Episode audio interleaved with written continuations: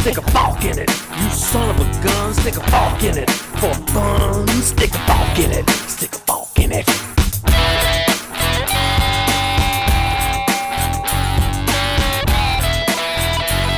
Hello, Forkers. Esto es Soft Fork It, el único podcast que es padrino de una planta. Este es el episodio 48, Sapo Psicoactivo. Otra tontería rapidísima. Linux on the desktop es tremendo nombre para un gato, pero nunca será su año. Venos aquí los tres otra vez. ¡Qué milagro, qué milagro! Primera vez en el mes Primera vez este mes que estamos los tres. que estamos juntos, sí. Pero yo me he perdido dos, dos episodios, ¿verdad? Este mes. perdido dos episodios, pero con uno de por medio, ¿no? Este año. Este año, exacto, este año. Con uno de por medio, sí. O sea, no he faltado Pero dos veces seguidas. solo te puedes perder tres en el año. Eh, tres en el año, sí, ya me queda, me queda un solo chance. Y a mí dos. Ahí no se ha perdido ninguno de nunca. Nunca. Yo no, No, yo no he faltado. Menos mal. Menos mal. porque 48 eso con episodios. Jorge y yo va a ser una ladilla. Yo no he faltado al primero. Wow. Viste, qué gente tan seria y comprometida con sus proyectos. Y bueno, pero Por ya les voy a contar por qué, por qué falté. Eso está en, ahí en las notas Ah, sí, está. Va, va a verla. A ver. Oh, sí, mira, sí está. Qué bien, qué bien. Yo pensé que no. Eh, Ah, hablaremos de eso para que la gente me entienda. ¿Cómo? O no. O no, exacto. All right. ¿Qué, Pero, ¿Qué es esto pero- del primer episodio de Picard? ¿Qué es Picard? Coño, no oíste el podcast Eh, la semana, eh, pas- eh, la eh, semana eh, pasada. Es una, es una acción No, parecida a Robin ah, eso les iba a decir.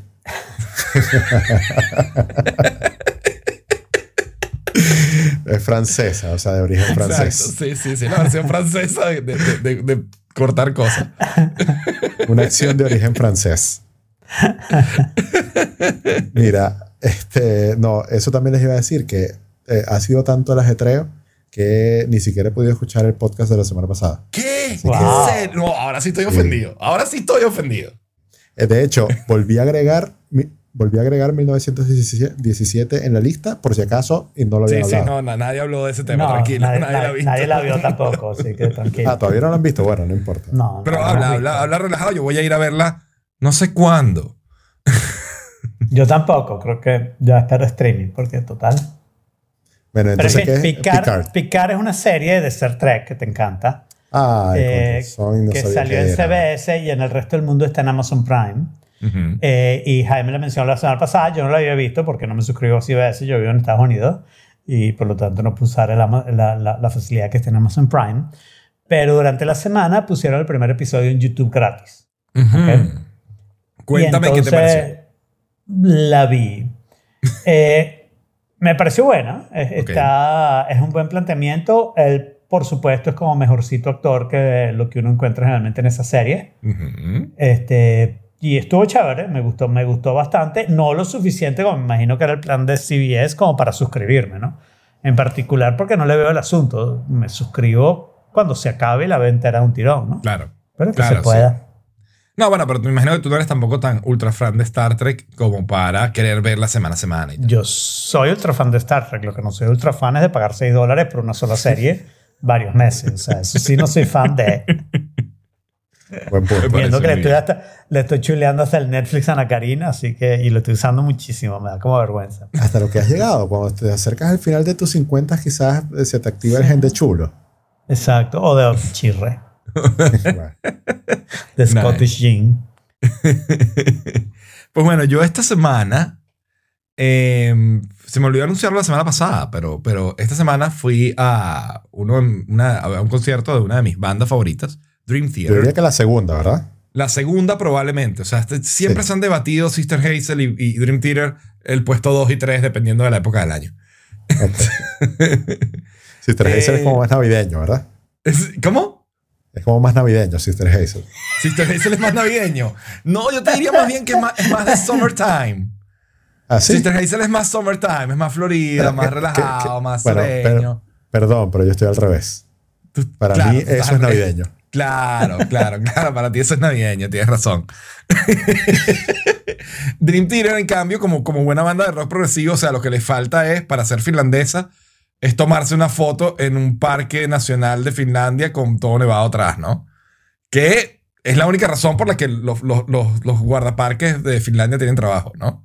Encontrar bandas de metal que se perdieron tomándose fotos para. Este, Bien. entonces es como más invernal, o sea, Dream Theater es como es como una Guinness, ¿no? es una comparación extraña, pero una Guinness es una cerveza negra, pesada, ¿sabes? Un poquito como, como un gusto adquirido, ¿no? Difícil de digerir, casi que te calienta. Es una de las cervezas más que- que más bien genera el efecto contrario de refrescar, sino que más bien casi que te, ¿sabes? Te, que te, es como hearty, ¿no? Claro. Entonces, Dream Theater es como una Guinness y Sister Hazel, de hecho, es como una L for You, la cerveza que, que Sister Hazel acaba de lanzar en conjunto con brewery de Florida. se llama, ¿sabes que el hit número uno de Sister Hazel es All for You? Y No, no se llama sé. L for You. En realidad, en realidad, te lo juro Jorge. que no sé. Est- estos son los momentos donde no tienes que ser sincero. ¿ok? Tú puedes decir, ah, sí, ok, claro, claro. No sé qué es Picard, no sé qué es All for You, pero sí, Sí, sé que no. es Dream Theater. Entonces, te, ¿cómo te te vas una semana y no sabes qué podcast es este. no, pero entonces, eh, hay una cosa muy, muy interesante con este concierto. El concierto estuvo fantástico. Eh, yo he ido a conciertos de Dream Theater durante los últimos 15 años, no, un poquito menos, quizás 10, 10 años, 10, 12 años. Uno de ellos fue con Alfredo, el último al que había ido fue con Alfredo. Sí. Eh, muy diferente al que fuimos, Alfredo. Este, el que fuimos era más apropiado para nosotros. Teníamos sillita, era una. una, una claro, una no, yo he parado ahí y dije, así vimos a Sister Hazel una vez parado. Así vimos a Sister Hazel, exactamente. No, yo, yo prefiero sentarme. Totalmente, yo también. Este es Eh, el tour de los 20 años. eh, más o menos. O sea, este, es el- este se llama el Distance Over Time Tour, Tour ¿ok? O Velocity Tour. Yo no sé por qué se. ¿Sabes? Decidieron complicar más el nombre del, del álbum, pero. Chiste para ingeniero. Pero el último disco se llama Distance Over Time. Pero la cuestión es que mi álbum favorito de todos los tiempos, de cualquier banda, jamás, ever, es un álbum que se llama Scenes from a Memory. Un álbum que Dream Theater sacó en 1999. Eh, este álbum es un álbum concepto que cuenta una historia. Esta historia es, para, para empezar, como historia es buenísima. Debería ser una película. ¿Ok? Es la historia de este tipo que cada vez que se acuesta a dormir sueña que, que entra a una casa y cuando se ve en el espejo es una mujer y siente que la mujer le quiere decir algo. Total que va a un psiquiatra, el psiquiatra hace una regresión. El tipo se da cuenta que ese era él una vida pasada, que la mujer había sido asesinada. Entonces empieza a investigar, se va al pueblo donde ella vivía, consigue la, el reporte de las noticias, se entera un poco del asesinato, pero la vaina no le encaja. Entonces en las regresiones él empieza a ver qué es lo que está pasando, se entera de la historia de verdad y al final resulta que la historia de verdad no es una historia de verdad, es otra vaina. O sea, es buenísimo. Súper ya me compleja. la la película. Ah, sorry. Ya me spoileaste la película, claro. El álbum salió hace 20 años. Mira. Tiene 20 años, la verdad que. o sea, Exacto. Sí. Mira. Campanita, por si acaso. Eh, y entonces, para mí este álbum, o sea, a mí, de hecho, Dream Theater, Dream Theater es un gusto adquirido. A mí me costó que me gustara. Pero este fue el álbum que yo dije, wow, esta banda es increíble. Y pues esta vez están celebrando los 20 años del álbum y lo iban a tocar completo en el concierto. Iván. Ya va, lo lo tocaron completo en el concierto. Ah, Ah, ok. ok, Ok. Ok, ok, ok. lo tocaron con... Sorry. Sorry, o sea, estoy hablando de, de- de- de la promesa, ¿no? Y se les olvidaron varias canciones y entonces no lo tocaron completo, coño, chamo. O sea, No, de hecho tocaron buena parte, o sea, tocaron un ratito como unas siete canciones de, vamos, de las más famosas y del nuevo disco de Distance Over Time. Luego hicieron un intermedio y después del intermedio, boom, toda la historia. Además que en la pantalla de atrás veías muchas cosas que te imaginabas nada más. Y es como, oh, sí, claro, mira tal. Una o de sea, le hicieron cosas- visuales a la historia. le hicieron visuales a la historia. Una de las cosas que, que me, me llegó al corazón así en serio, hay una parte donde él va a visitar, va a visitar la tumba de Victoria. Victoria es la, es la mujer que, estaba, que asesinaron en los años 20, que es su, que su alma, ¿ok? Ok. Y él decide ir a visitar su tumba. Y cuando está ahí visitando la tumba, en la- entre las escenas que pusieron, este, pues, mostraron varias tumbas y todas esas tumbas eran nombres de rockeros famosos que, que, que murieron en los últimos años. O sea, Frank Zappa, eh, ¿cómo se llama? El vocalista de, de Soundgarden, ah, Chris Cornell. Cornell. Hasta claro, la- la- la- las lápidas decían Cornell, Zappa. O sea, es súper, uh, súper al corazón. Em, el concierto estuvo fantástico. O sea, poder escuchar tu disco favorito completo, de principio a fin, tocado en vivo por una de tus bandas favoritas, es una cosa que Claro, no hay manera de decirlo. Además de eso, con amigos de toda la vida. O sea, fui con, mis con, los, con los amigos que me presentaron Dream Theater. Ah, bueno, Entonces, ¿sabes? Mejor el combo imposible. completo. El combo completo. El combo completo. Fue una experiencia buenísima.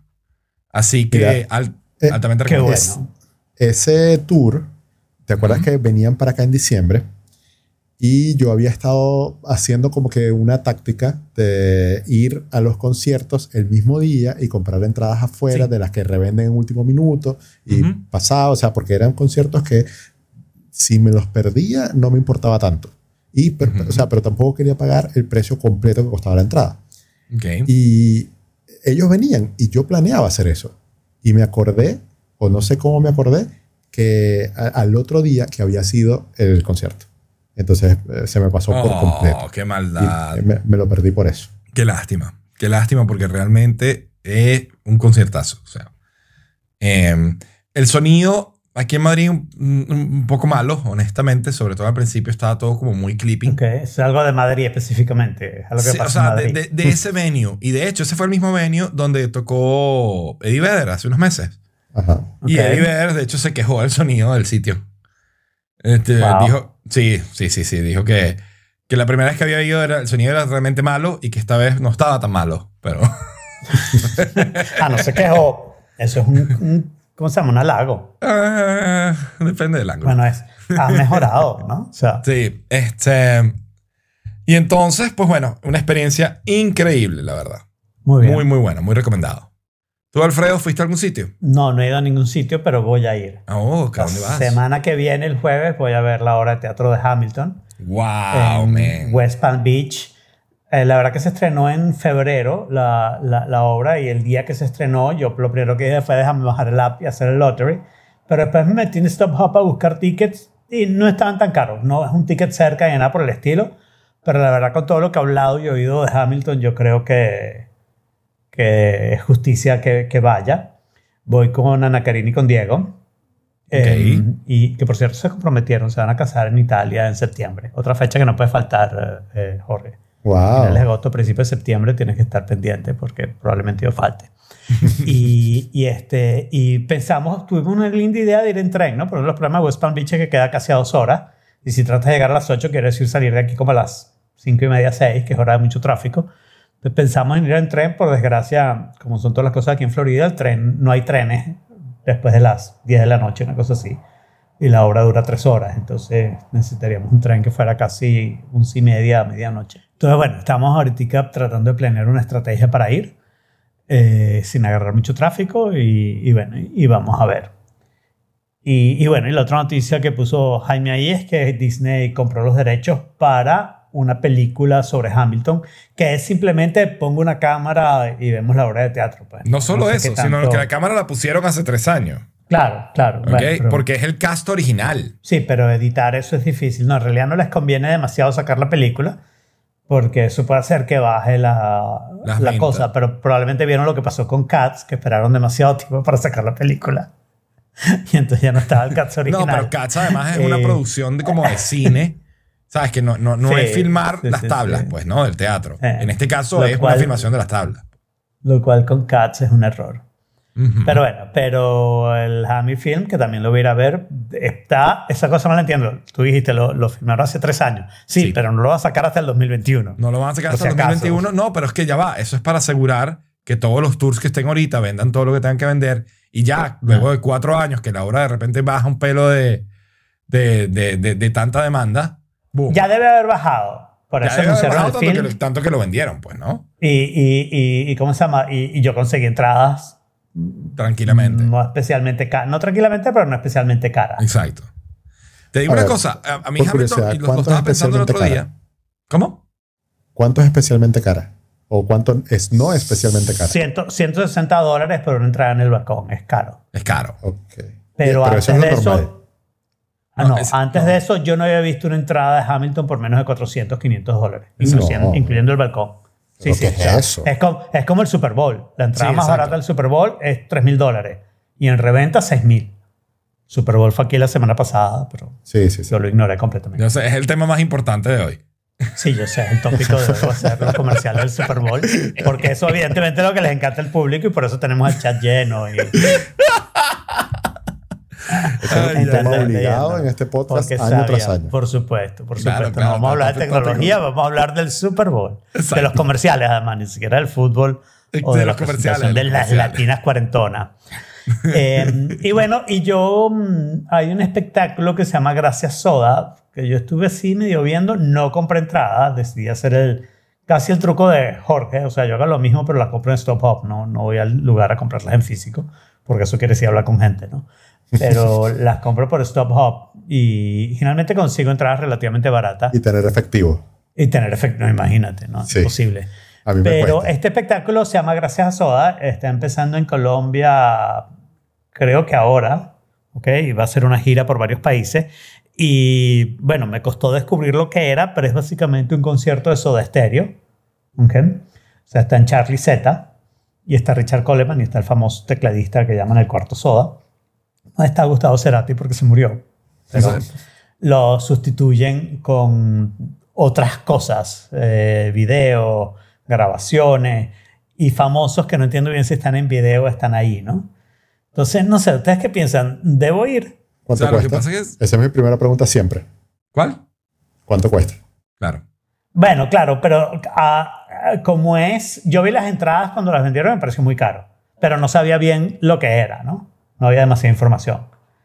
Pero las entradas estaban costando 65 dólares en, el, en la American Airlines Arena. Y eso es lo que yo pago por The Big Stars. ¿no? Sí. arriba, no, no Eh, eh, cerca, arriba, ¿no?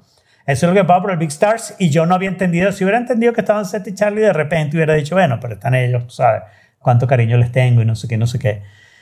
Este, pero no sé, es como un Yo, pasticho. yo Lo no los pagaría. Eh, eh, eso era lo que costaba Dream Theater y no los pagué. Y, y quería Pero ir no allá por, porque por algo más barato. No, no, no. no eso Claro, es lo pero esa es la pregunta, normal. Claro. Esa es la pregunta. Yo me imagino que a menos que esto sea un super hit, porque ya he habido varios conciertos en Colombia, ¿verdad? etcétera, a menos que esto sea un super hit, yo voy a conseguir, con- conseguir pagando 60 estar eh, en los primeros balcones, pues, en el primer piso Creo que, creo que, o sea, si- si- sin Gustavo Cerati es más soda mono que, que soda estéreo. Pues, probablemente flat mono, ¿no? Flat mono. 96 kbps. No, no, yo no, yo no lo haría. Sí, yo tampoco. yo. Bueno, eh, pero ya va, o sea, depende del precio. Depende del precio. Sí, si lo consigues si más es barato. o sea, suficientemente barato, ¿qué importa? ¿no? bas- basado en 65 me parece un poquito too much, pero por debajo de Claro. 40, it's a, it's a go. Claro, o sea, es súper fácil ir, etcétera. ¿no? O sea, eh, está bien. Muy bien. Hoy, nada, Entonces- quería comentarles una tontería, una tontería rapidísima. Ok. Eh, que, Otra. lo- lo- sí, otra. otra. Como, como la.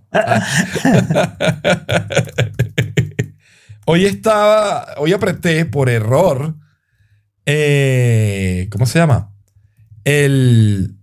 Estoy en el dock de la Mac. Y cuando le fui a dar clic a una app, en vez de darle clic, le hasta apreté command por error. Y si le das command clic a la app, abre la, aplica- la, la carpeta de aplicaciones donde está la aplicación. Es buenísimo. What? Oh. Para ver. Está súper útil. Súper útil, ¿por qué? Por si quieres borrar esa aplicación en particular. Sí, exacto. Está, Ah, está bien. ¿Quieres Ah, saber dónde está o Sí, quieres... generalmente está en la carpeta de aplicaciones. Sí, ¿no? exacto, pero de repente tienes un hacer eso montón no abriría la carpeta de. Aquí aplicaciones. va directo y está seleccionado. O sea, directo. No, está buenísimo. Súper, ¿sabes? Súper tonto tip que, que descubrí por error, además. O sea, que... que- Ese es el tip y app de la semana, porque es un Tip y tiene que ver con apps. O sea, ambas cosas. pues. Exactamente. Exactamente. Jorge, cuéntanos de tu vida. Nos has abandonado dos semanas. Eh, Teníamos... te- Estamos en ascuas. Sí, hay cosas buenas y cosas no tan buenas. ¿Qué, qué es Ay, lo ay, que ay. ustedes saben de Cupertino? O sea, ¿hasta dónde llegaron? Llegamos, Llegamos a que lo devolviste Ajá, porque estaba defectuoso y estás esperando a ver si lo reparaban o te dan un refurbish. Como con tus Macs. Exactamente. Como con tu Al- al- Mac. Exacto. Al parecer, no, nunca tengo suerte con el soporte técnico Ok. de, de, de Apple, pues. O no. Y, y, Bueno, pero fuiste eh, tú el que le pusiste Cupertino, ¿no? O sea, Exacto, por ¿quién eso. te manda? a- a- admite tu responsabilidad en esto. no, claro. Y ya después de esta Perdón. experiencia, ya, poner serio. ya vamos a dejar de intentar. Eh, porque ¿Qué pasó? lamentablemente, o sea, de verdad ni siquiera sabemos si el perrito todavía existe o no existe. Oh, La- wow. el, el criadero que nos lo vendió eh, lo recibió y entonces eh, supuestamente le hizo unos exámenes de sangre Ujú, que habían salido bien y ya no ujú. tenía la diarrea que eh, Correcto. tenía. Eso lo Y sabemos. después, ah, exacto, pero eso se lo dije por el chat, ¿no? No, no, no, no, eso lo eso Eso fue, eso fue el Solo que no episodio podías ir a buscar porque este, quedaba No una hora y, carro. y Ah, claro. habías chocado el Ah, carro y la historia, ¿no? Exacto, Perfecto. no tenías Entonces, carro que ya- también tienes más servicio en el carro. Ah, Que, que me lo deberían entregar esta semana, el carro. Ok. Eh, el carro. Exacto. Pero entonces, fíjense, eso, que nosotros hablamos fue un martes. El jueves Sí. de esa misma semana nos dijeron, le volvieron a hacer exámenes y le salieron unas calcificaciones en la vejiga. Ok. Eso es básicamente cálculos. Era hembra. No, macho. Un perrito de dos meses. Ok. Eh, no sería Cupertina. Exacto. Ah, En- Entonces, eh, le mm, autorizaron una cirugía. Porque Wow. Esas fueron sus palabras. Una cirugía para eh, ese tema. Ok. Y de ahí en adelante la comunicación fue nula. O sea, la- no nos dijeron más nada, no nos dijeron ¿Cómo? cómo, salió. eh, no, o sea, What? nos supimos qué pasó con el perrito, eh, por más que preguntamos, y lo que procedió fue la devolución de- del dinero. Wow. Eh, ya va, te devolvieron el dinero sin decirte nada. Sin decirme nada. Por más que preguntamos. No, bueno, eso, eso es un muy mal escenario. Exactamente. No, qué chimbo, qué chimbo. Entonces ya después... ese- mucho. Déjame una pregunta. Esta ha sido tu segunda experiencia con perritos, ¿no? No, primera con perro. A la otra era con gato. Sí. Oh, ok. Entonces, bueno. ¿Qué nombre ya- le pusiste al gato? Mac. Ah, ok, pero ya sabes que el próximo se llama Windows. IBM, Bill Gates. o sea, tienes que cambiar de Dell, Ubuntu. Ubuntu, sí, exacto. Linux on the desktop es tremendo nombre para un gato. Claro, nunca será su año. Verga, pero qué terrible, Val. Nunca Yo, Jorge. Estaba- yo estaba, estábamos serios, Val. Entonces, sí, bueno, ya se pasó esa página en esta casa. De, lo siento vale. mucho, de verdad que, eh, que terrible, o sea.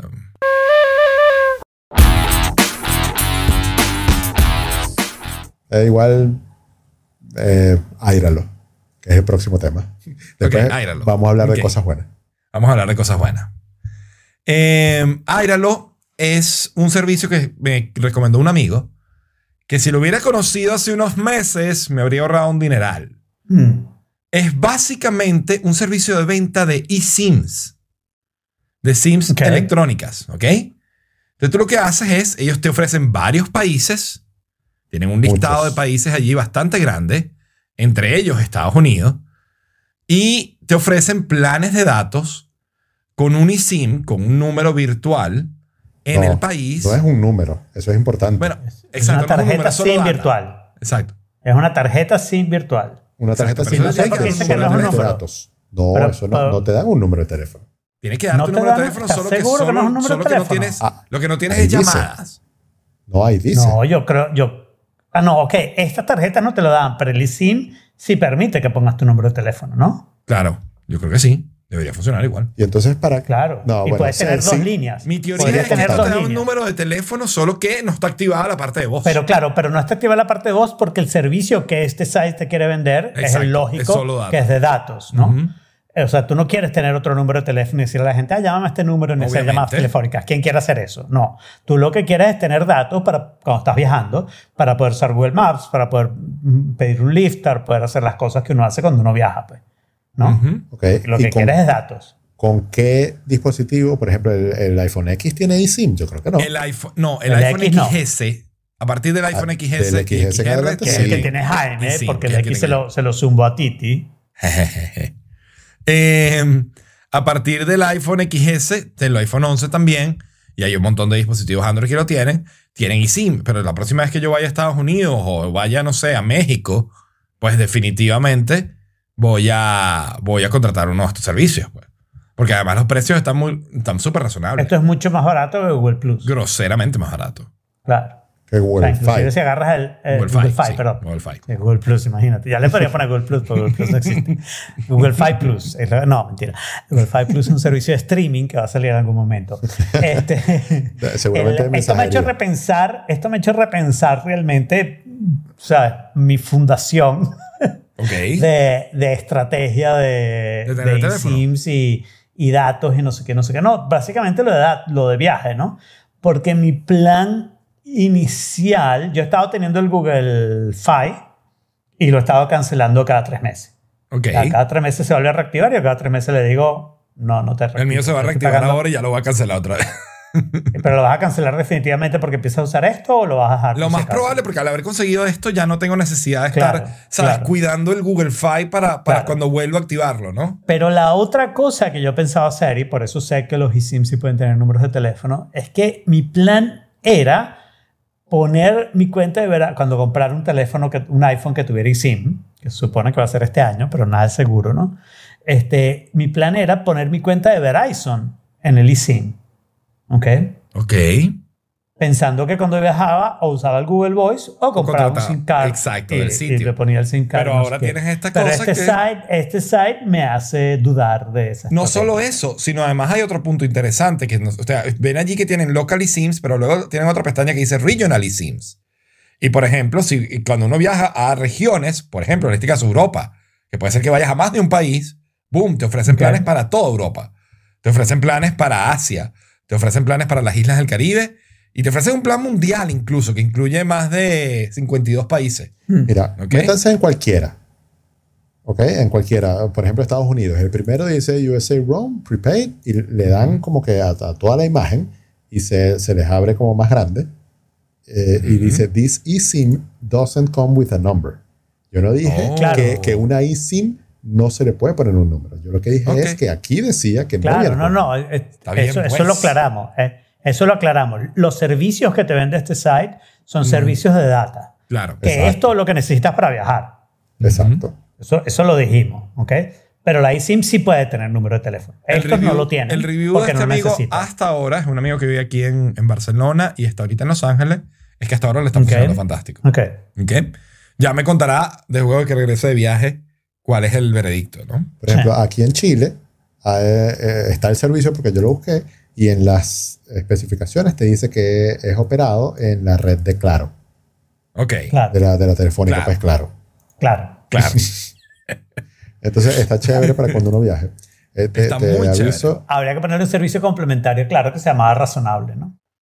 o oscuro, pues, en caso de que no sé. No, claro oscuro. No, no sé si eso tendría venta en mercadeo. ¿Y cómo No, están pero- los precios en Chile? Porque, por ejemplo, acabo de ver que en Italia eh, eh, está medio chimbo. Claro. en Italia te venden 5 GB por 20 dólares, ¿no? y es ¿cómo raro porque Italia, España? bueno, no sé cómo sea Italia. España está muy bien. España son 10 GB por 20 dólares, o sea, el doble. Bien. Está bien. Ujú. un giga, ¿Cómo está 8 Chile? dólares.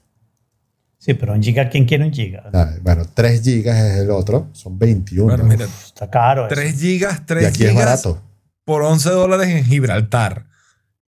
¿Quién quiere un número de Gibraltar en particular? Un número no, datos. Ay, Bueno. Si quieres que te violen Gibraltar, parece. Ah, no, es Chipre el lugar, no Gibraltar, perdón, me equivoqué. Ok. Eh, Disculpen a todas las Sí. personas de Gibraltar que nos escuchan por esa... ese error, ese error. Eh, ese Son error, islas en el Mediterráneo ambos Ey, dos, pero ey, yo Chipre es la, que te viola. yo, yo soy, yo soy cuarto Gibraltarés. 25%. 10. Y eso es distinguible, ¿no? Bueno, mi abuela era de Gibraltar, pues. Y son cuatro abuelos. Sí, pero eso, eso era catalán o era inglés. O sea, No, pero sí, probablemente será andaluza, pues. Andaluzo también puede ser, sí. Mira, eh, en España cuesta 10 gigas, cuestan 19 dólares. Sí. Eh, y, y chévere, vamos a ver cómo funciona esto, porque le- les adelanto que se, se viene un viaje, pero no tan pronto. Ok. Uh. Eh, pero septiembre 2021 Ok. es España, Madrid. ¡Yes! ¿Te vas a quedar aquí? Entonces ahí lo- los visito. Septiembre de 2021 no puedes Vamos a- quedarse ahí. Vamos a ver dónde estás. Exacto. este- o sea, yo espero, yo espero haberme mudado a un lugar más espacioso para ese entonces. Sí, No, no, si no, no, no. se ha mudado, ahí no te puedes Madrid. quedar. No, aquí no te puedes quedar. Si no me he mudado, no, aquí no te puedes quedar. o sea, Ah, te es- puedes quedar si vas solo, Ajá. pero espero que vayas Claro. con IA, entonces Sí, no sí, puedes sí. llegar ahí. Sí, no, pero me refiero que si todavía estás en Madrid, Ok. es a lo que me refiero. Porque no vas a Madrid. Masivo. No, no, no. Que, que depende Porque si tú estás no en estar en Madrid. Claro. Yo no sé dónde vaya a estar en estaba 2021, Orlando, Jorge. O sea, Después ¿dónde Washington. estaba hace dos años? No Después- sabes. Y, y- y- y por los vientos que soplan, no sé dónde voy a estar en los próximos seis meses tampoco. Exacto. Bueno, Exacto. Vamos a ver los planes O sea, de estoy- México. Por ejemplo, este, apliqué una, a una cuestión y me contactaron, ya me hicieron una entrevista en, en Emiratos Árabes Unidos. Ah, pero fíjate, en México. No, en México mentira, yo tengo en la Arabia ventaja. Saudita, perdón. Allá no Ya, te no, ahí no vayan. En México yo tengo la ventaja que Verizon funciona en México. Ah, bueno. ¿ok? Mi hija está yendo mucho a México, así que sé que funciona bien. Pero fíjate, en México 5 gigas son 25 dólares. Caro. Sí, México es particularmente caro. Pero bueno, yo de hecho creo que mi próximo, mi próximo destino pues, de visita de vacaciones va a ser México. Muy bien, muy bien. Tengo ganas de conocer México, nunca he conocido México. Bueno, puedes pedirle datos a Marilena que va a cada momento por trabajo. Oh, ok, ok. Muy bien. Ese, ese site, ese site está súper bueno. Con lo de la ONG. Sí, por lo de la, la, la compañía en la que trabaja. Ese site está súper bueno. Solo le tengo una crítica. Ok. Ujú. Que yo no voy a recordar ese nombre más nunca. Pero eso Así es como. que esperen. No, pero o sea, tú te imaginas que estás haciendo una parrilla y tienes que No, no, soplar no. las brasas. ¡Áyralo! Escúchame, Jaime, escúchame, Jaime, porque esto va a pasar. Recuérdense ustedes, porque la pregunta en Telegram, ¿cómo se llama el site para buscar los VCs en cada país? Va a ocurrir seguramente de aquí probablemente a septiembre, que voy a Italia, así que probablemente me voy a olvidar. Y, y- Yo lo y voy a bueno. poner de una vez en las notas Mira. para que busquemos. Eso, cuando busquemos y SIM aparezca en la búsqueda. Yo, No. yo- yo igual voy a preguntar. en- No, en deberías ponerlo porque- o sea, en las notas que para darle control F. ¿Control F? O sea, en las notas F. al lado de Aira ponle eSIM para países. Ah, ok, ok. Y, y ahí, la, ahí las buscas en las notas. Ok. Pero eso debería ser blanco porque no es parte del link. Ay, pero qué maniático. Tú eres el maniático. Tú criticas a Jorge porque no pone el font correcto. O sea, Y el tamaño tampoco. que es muy raro de mí, pero sí. ah, Jaime, cuéntanos sobre el NSA. Les cuento, no, o sea, quería preguntarles, porque me pareció muy curioso esto y quería que me dieran pistas de qué puede estar pasando. Si tú Ajá, entras Que en... podía estar pasando. Exacto, ¿qué podría estar pasando? Si tú entras en captcha.nsa.gov, Entrabas. ¿por qué Ya no entrabas? pasa. Por eso. No, porque, ya, no estás. pasa. ah, ya no pasa. Ok, no. llegué tarde a la noticia. Ok. Hay, hay un archivo en donde lo puedes ver, pero cuenta lo que pasaba. Lo que pasaba era cuando tú entrabas en captcha.nsa.gov, o sea, la, la, digamos, National Security Agency de Estados Unidos, te llevaba a Google. Te hacía un redirect, eh, no un redirect, pero te cargaba la homepage de Google. ¿Ok? Te- eh, Porque no era un redirect. más específico. Ponerlo más específico. Te cargaba la URL de Google localizada ¿ok? a tu país, Exacto. que es interesante, Muy interesante. porque yo no sé hacer eso. Imagino que ustedes sí, pero yo no sé hacer eso. Sí, sí, sí. Pero puede. podría ser con un iframe. Sí, con un Un pudiera. iframe y geolocalización y, y, una lista de, de cuál vas a cargar según la IP. O sea, no le veo mayor problema por eso. Eh, lo, lo único que se me ocurre es que tuvo que ser un pasante. ok. Más nada. Dice que es no, un no- error. No, hay otra explicación. Sí, Yo- yo- Bueno, te aceptaría esa explicación si no fuera por el nombre, que es la parte que me tiene a mí más curioso. Exacto, que si fuera google.nc.gov, si fuera google.nc.gov, bueno, podría haber un montón de explicaciones. El NSA quería este, una copia local de Google y se encontró una manera de hacerlo, o quería hacer una manera que fueras a Google, pero ellos te controlaran lo que buscabas, whatever. O sea, o un pasante que estaba jugando y, y consiguió eso en los DNS. Pues. Este, ok, cero problemas con eso. Pero una vez que dices, porque el, el URL se mantiene arriba, ¿no? No es, no es Sí, no es simple redirect. redirect, ¿no? Exacto, el URL se mantiene arriba. Pero una vez que dices captcha, ¿por qué captcha? Esta es mi idea. Esta, esta es mi suposición. ¿Ok? Ok, ¿y te has leído alguno de los comentarios? Porque yo la verdad que lo vi, pero en, no. en base a uno de los comentarios que leí, de hecho. Ok. Em, para hacer login en alguna de las aplicaciones internas del NSA, de las aplicaciones web que tenga el NSA, probablemente haya un proceso de login con un CAPTCHA. Como CAPTCHA es un servicio de Google, No, el el NSA... recaptcha. ¿Ah? Recaptcha es un servicio de Google. Ah, ok, bueno, ok. Pero ponte que ellos hayan querido usar el servicio de Google, ¿ok?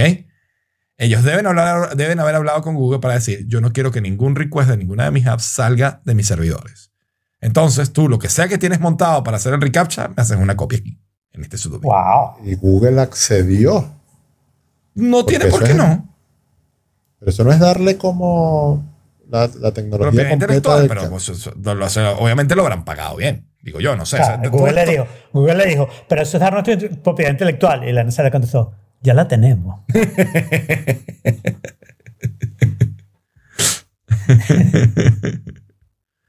Pero sí, o sea, esa, esa es la teoría que yo tengo, ¿no? O sea, que pueda ser. Yo, yo no creo que Google esté involucrado en esto. Yo creo que conociendo la NSA, esto es algo que la NSA hizo por sí solo. Puede ser lo que tú dices.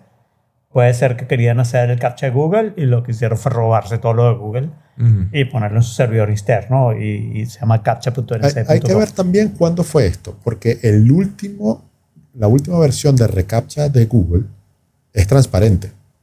No necesitas Sí. ni seleccionar fotos, ni darle un botoncito de que no soy un Exacto. robot, ni nada. Él por, por eh, historia, de- como que Big Data, digamos, de, de dispositivos que entran, eh, lo une con eh, como el, ay, ¿cómo se llama eso? Eh, el uso que tú le das, como los patrones de uso. Tienes razón, pero estás equivocado. A ver, cuéntame más. O sea, Clásico. eso es verdad para la inmensa mayoría de los usuarios. Estaba leyendo mucho sobre este tema por, por razones que no tienen nada que ver con nada. Este, eh, ¿Estás en eso es verdad? Para la inmensa mayoría de los sistemas. Eh, No puedo afirmar ni negar. este, eso es verdad para la mayoría de la gente, ¿ok? Porque en particular, si los cookies y tu IP se mantiene estable, Google sabe más o menos que no eres un robot, a menos que seas un robot. ¿ok? Bueno, por historia. Pero si te mueves lo suficiente, sea utilizando Tor, VPNs o moviéndote físicamente, ¿ok?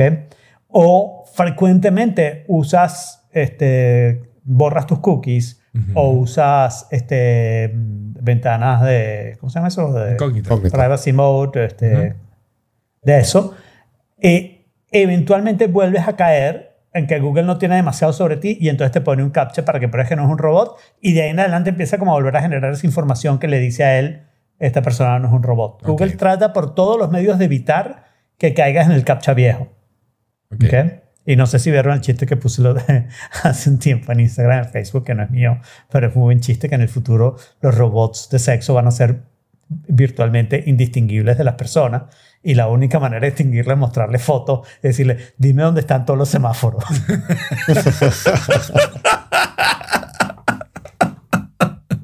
No lo vi, estaba bueno.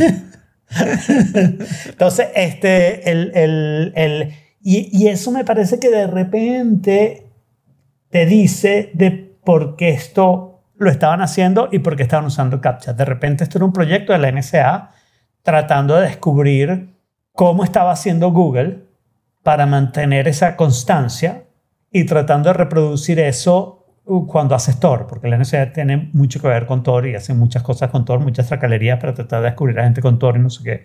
O sea, yo creo que la NSA estaría muy interesado en, a pesar de que tú uses VPN o Tor o no sé qué, poder descubrir todavía que eres tú. Y en cierto sentido Google está haciendo o tratando de hacer eso con los captcha. Entonces de repente por ahí van los tiros De y es repente. interesante. Sí. Y, y esto es simplemente que estaban tratando de atrapar los captcha y por la manera en que hicieron todo el asunto, estaban atrapando a todo Google. Mm. Está Si hay algo que ser. yo tengo clarísimo es que nunca vamos a saber. Exacto. Nunca vamos a saber. Sí, la no, claro, nunca, la, la, la total realidad no la vamos a saber porque la NSA va a contestar como contesté yo. Pues. Exacto. O sea, y que, por cierto, esa respuesta la inventó la NSA. ¿En serio?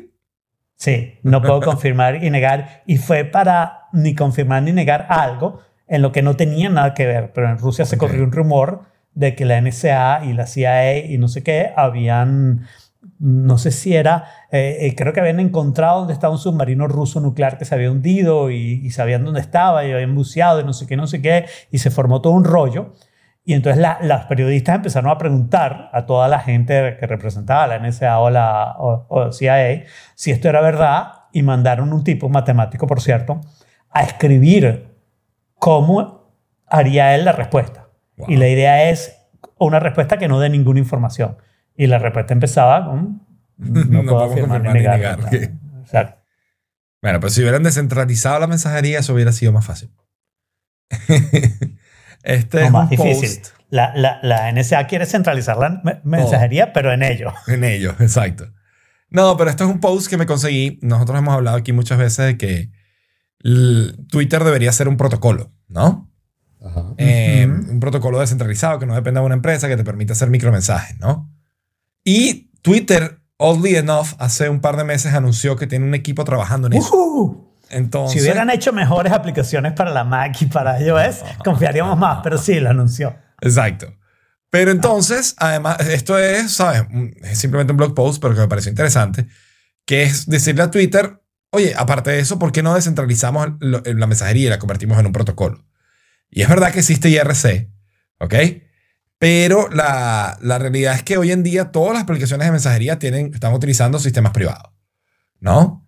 Eh, si acaso Telegram es el único que es open source, pero aún así la red no, o sea, el backend no, ¿no? No es nada open source. ¿Qué es open source en Telegram? Las aplicaciones. Ah, las aplicaciones. Las aplicaciones y el algoritmo de encriptación. No, la algoritmo de encriptación no es open source. Está ahí. Sí, sí, MT-Pro, toda otra cosa, es- es- creo que es... No. No, no. El algoritmo de encriptación es secreto. Ok, Trust me. Ok. Bueno, Por cosas no tiene nada que ver, estaba inventando, investigando esa parte. Exacto. Bueno, yo no sé qué está trabajando todo ahora, Alfredo. Pero tengo miedo de contarte cosas a partir de ahora. Python se ha vuelto muy complejo. Sí. Las Pero bueno, el hecho es que dan, dan varias razones, ¿no? Dice que, que la mensajería, hasta cierta forma, es como un subespacio de social media, porque, bueno, es un lugar donde conversas con, con personas a, a través de Internet, que es muy parecido a lo que hacen en social media, solo que en social media el perfil es público y en este caso es privado uno a uno o a un grupo, ¿no? Eh, hay demasiadas aplicaciones de mensajería, de las cuales la mitad son de Google, Exacto. y la otra mitad son de Facebook. Porque vamos Sí. a estar claros que Ah, Instagram sí, claro. DMs, WhatsApp y, Facebook, Facebook Messenger, Messenger. O sea, tampoco es que. ¿No? Facebook, por cierto, va a unir el backend de todo eso, pero si entiendo bien, lo que están haciendo es unir el backend. No están, no están haciendo compartiendo que, que, fuera- que sea una sola explicación y que tú puedas continuar la Eso conversación en. WhatsApp, en Instagram. O sea, además, eso sería chévere, porque podrías borrar Messenger, podrías borrar WhatsApp y solo usas Instagram. Que Claro. no lo vas a borrar porque te gustan las fotos ridículas, ¿no? Exactamente.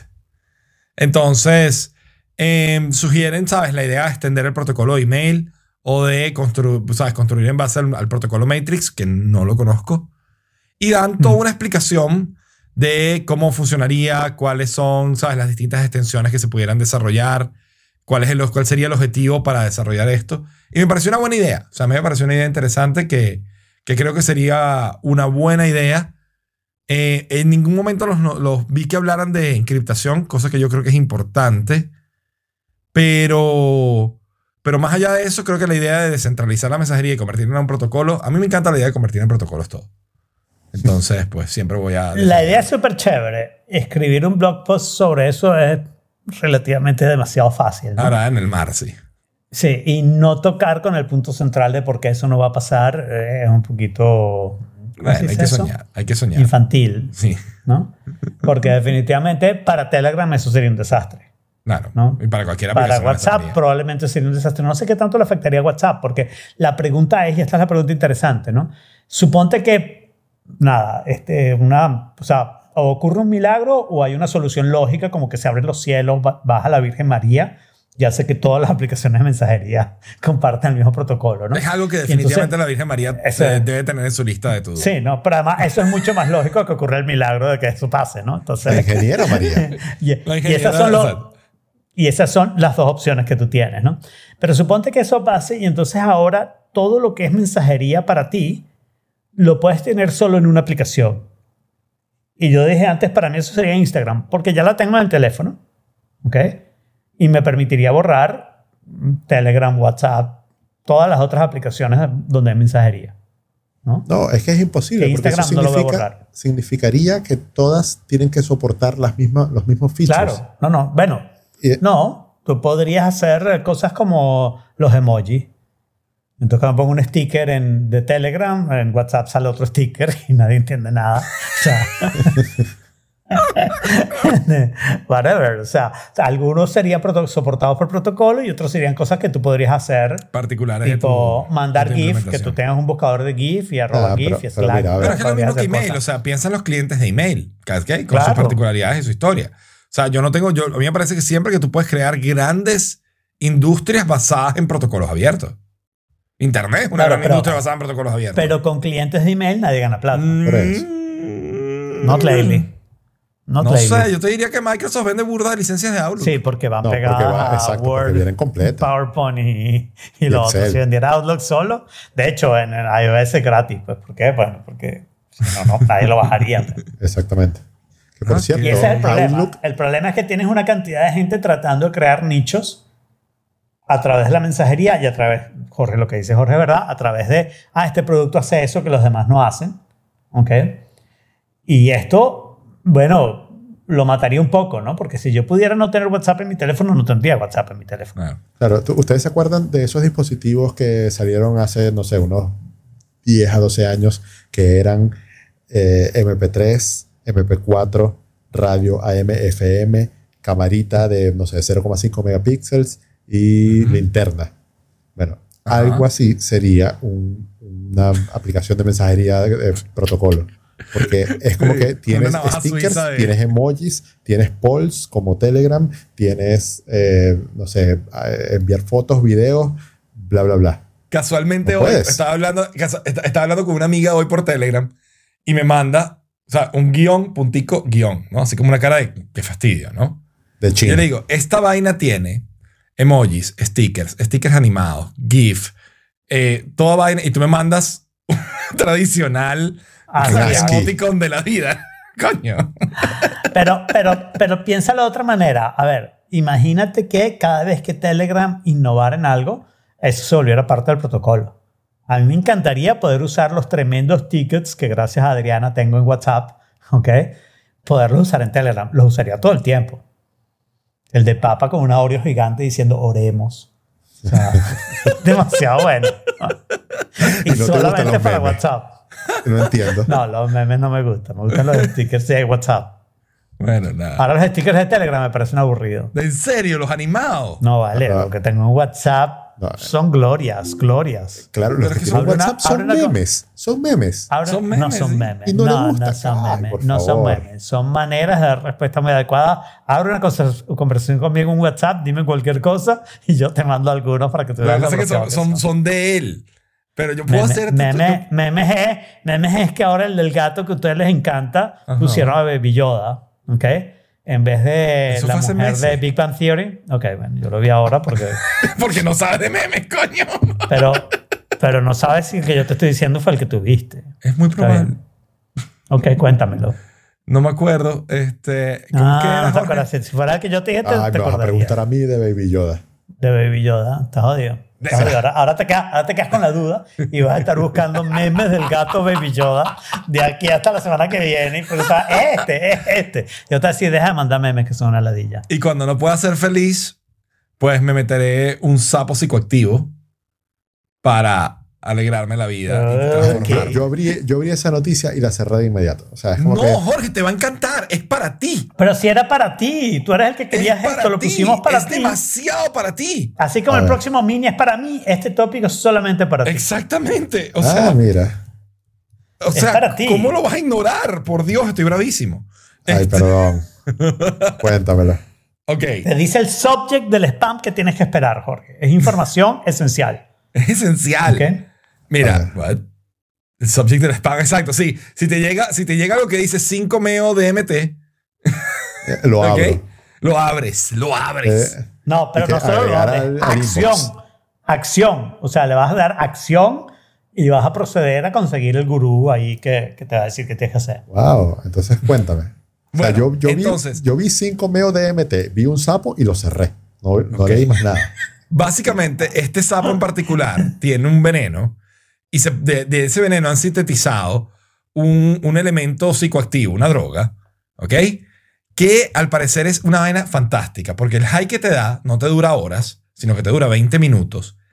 Y al parecer los efectos son súper, súper long lasting.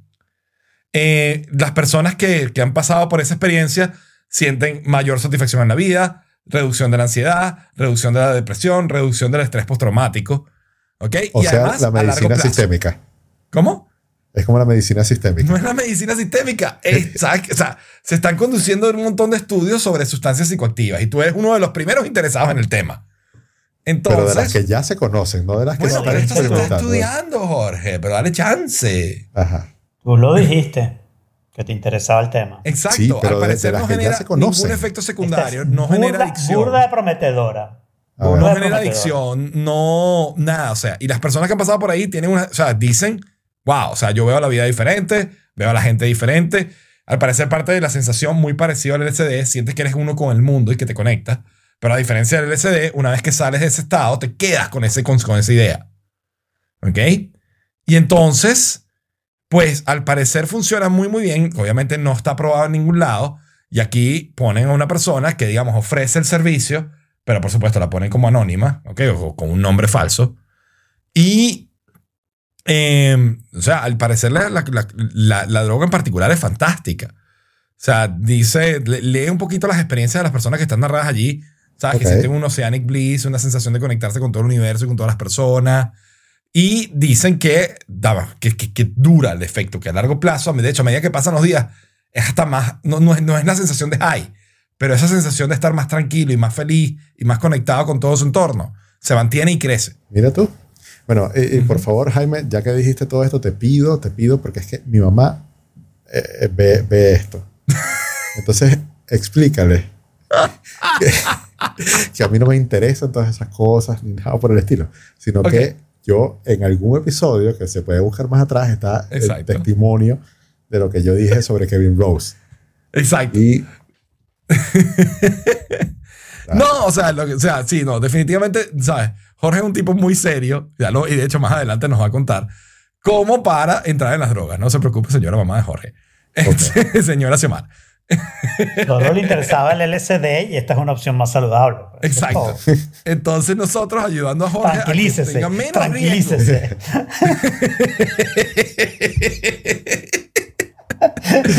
Este, estamos cuidando a su muchacho. Y estamos cuidando, presentándole alternativas que son más seguras y que presentan ser mejor. ¿Ok? Y lo que hay que hacer es esperar a que salgan todos los reportes e informes médicos de esto, sea aprobado por el FDA y sea una medicina que se recete por parte de médicos y profesionales del área para que entonces Jorge, si decide y, o sea, y su médico lo considera, él pueda tener acceso a esto para probarlo. perfecto, Jaime. Te lo agradezco. De nada. Mira, eh, sí, no, pero sin duda lo voy a leer. O sea, te, Es- te léelo, que- de verdad, que, de verdad que vale la pena. O sea, léelo. Dices eso, ¿vieron lo de Johnny Depp? Sí, No, estaba no más o vi menos. lo No de estoy, no estoy Es un súper al comercial del Super Bowl. Es un comercial del Super Bowl. No, No, no, no, un no. comercial del Super No, Bowl. como Entonces que- no, no lo vi. Como, como que él había sido acusado en algún momento y como que, que era violento con la esposa, pero ahora Ajá. La esposa La defensa. lo acusó, eh, ¿sabes? Heavy de, de todo eso. O sea, por eso. eh, Pero resulta que la cosa había sido al revés, o por lo menos esas son las noticias ahora, entonces tú no sabes obviamente qué A la creer. esposa convenció que ella a veces, que ella a veces hizo algunas cosas violentas. That's all. Bueno, y entonces ahora es que Justice for Johnny, y, o sea, es como Justice for Johnny. el internet hace de No las la suyas. necesita. Que haga un comercial en el Super Bowl. que haga un comercial de Super Bowl. Entonces, esperamos en el futuro ver un, un comercial sobre hamburguesa en el Super Bowl. ¿No, Jorge? Sí, esperemos que podamos crecer lo suficiente para lograrlo. Porque mira, Eso. es- es- es- no, eso es lo que la noticia buena. Yes. Y es que eh, estamos invirtiendo en una marca que nos gusta muchísimo de hamburguesas. Que Y a ustedes mí saben también. A mí que, también. exacto, porque ustedes las probaron Yes. cuando vinieron. Eh, para montar, nos estamos fusionando un bar que ya existía con una marca de hamburguesas que más adelante doy como más detalles. Es el sueño Eh, de todo hombre de más de 30 años. Sí, ¿verdad? Sí. Vamos a montar un hamburguesa. bar con una hamburguesería. Varias hamburgueserías. Y entonces eso está caminando poco a poco. Se supone que ya para marzo vamos a poder estar abiertos, funcionando en una zona de la ciudad súper chévere, Qué bueno. eh, de, las, de las más top incluso. Eh, el local es, es suficientemente grande, deben caber unas 150 personas. Eh, es como, Yo sé cómo te vas a- yo sé cómo llenarte ese local. A ver. Haciendo publicidad, no fork it. Ah, ya. Puede, puede ser nuestro primer cliente. Exacto.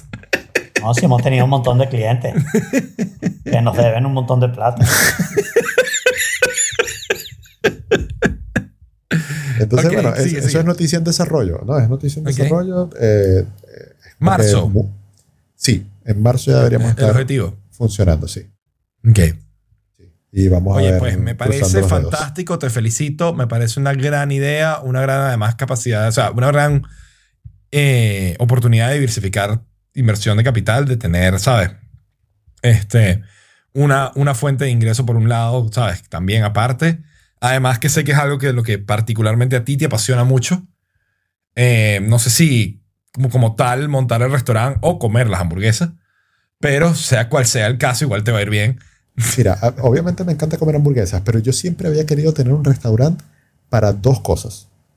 Primero, porque cuando yo voy a palo. cual- ah, no, no, no, para nada. Cu- Cuando, cuando yo voy a un restaurante, yo siempre tengo ojo crítico de decir, es, si yo tuviera un restaurante, esto lo haría de esta manera. O, eh, es, o sea, los Qué mesoneros Ahora vas a están- descubrir por qué no. Puede ser, puede ser. O los mesoneros están tratando esta situación de una manera que yo no lo haría. O sea, si yo tuviera un restaurante, Claro. tuviera protocolos para que esto se manejara de esta manera. Entonces, como servicio al cliente y, y marketing slash procesos, siempre ha sido ah, cosas Mucho, que me hay, mucho de logística y de procesos, ¿viste? Sí. Una, una pregunta, Jorge, de verdad, una pregunta sincera. Eh, ¿Te interesa la idea de crear hamburguesa? Sí, ¿O claro. No. claro. Y eso De es algo hecho, que vas a poder contribuir a hacer, proponer al menos, ¿no? Totalmente, porque de hecho esta hamburguesería tiene, es una tradición que tiene una hamburguesa del mes, que solamente está en la Mm, carta por ese mes y, eh, y siempre es con combinaciones extrañas, con, con ingredientes fuera de lo común, con panes Sí. de colores diferentes. Ha habido hamburguesas rojas, verdes, negras, eh, con un pequeño de todo. es rojas, verdes y amarillas, pero que Summer Jamming. Este, Ah. eh, a ver, yo te tengo dos tips. Tip Dos 1, tips. que es de verdad. Y tip 2, que es de mentira, pero puede servir. ¿Ok? Ok. Ahora déjame adivinar cuál es cuál. ok, ok, dale, perfecto. el, entonces, el primer tip, sin decir el número en particular, ¿ok? Es que escuches el último episodio de Planet Money. En el último episodio de Planet Money, o el último o el penúltimo, ¿ok? Ah, ok. ¿Cómo se ya. llama? A hacen un análisis de un restaurante en Nueva York, ¿ok? Y es una tipa Muy interesante. que a lo mejor puedes incluso contactar, ¿ok? Si te parece importante y no sé cuánto cobre. The Es una tipa que se dedica... Burda 101. cara. ¿Cómo? The Trouble with Table 101. Exactamente, Exacto, ese ese. es. Ese mismo. Donde es. analizan No, el layout y la distribución del restaurante, ¿ok? Y le hacen un pequeño cambio al restaurante, a una mesa en particular que tenía muy mal performance y ellos esperaban que fuera la mesa con mejor performance. Y como esta mujer dio, dio el clavo, dijo, vamos a montar una pared aquí, vamos a cambiar esta, esta, esta mesa por tres mesas más pequeñas, ta, ta, ta, ta, terminó reduciendo un puesto y aún así el performance fue mucho mejor. Después Mira, esa- esas, No, cosas, pero- esas cosas me encantan. O sea, he estado leyendo eh, sobre ingeniería de menú y es toda una ciencia.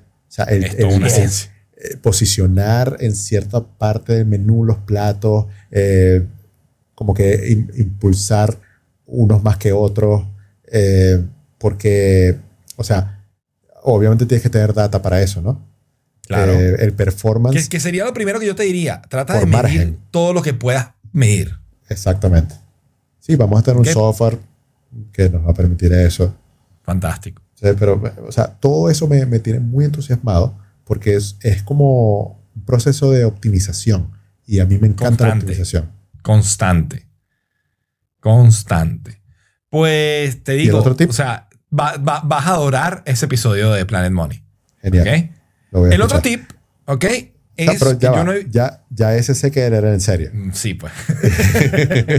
el otro tip es que el lugar donde yo he visto los nombres de hamburguesas más creativos de la vida es una cosa genial, es Bob's Burgers. Bob's Burgers es una comiquita, es un cómic que yo adoro. O sea, no, lo puedo- no me canso de recomendarlo. Es demasiado bueno. Como personajes, como historia, como todo. Es divertidísimo.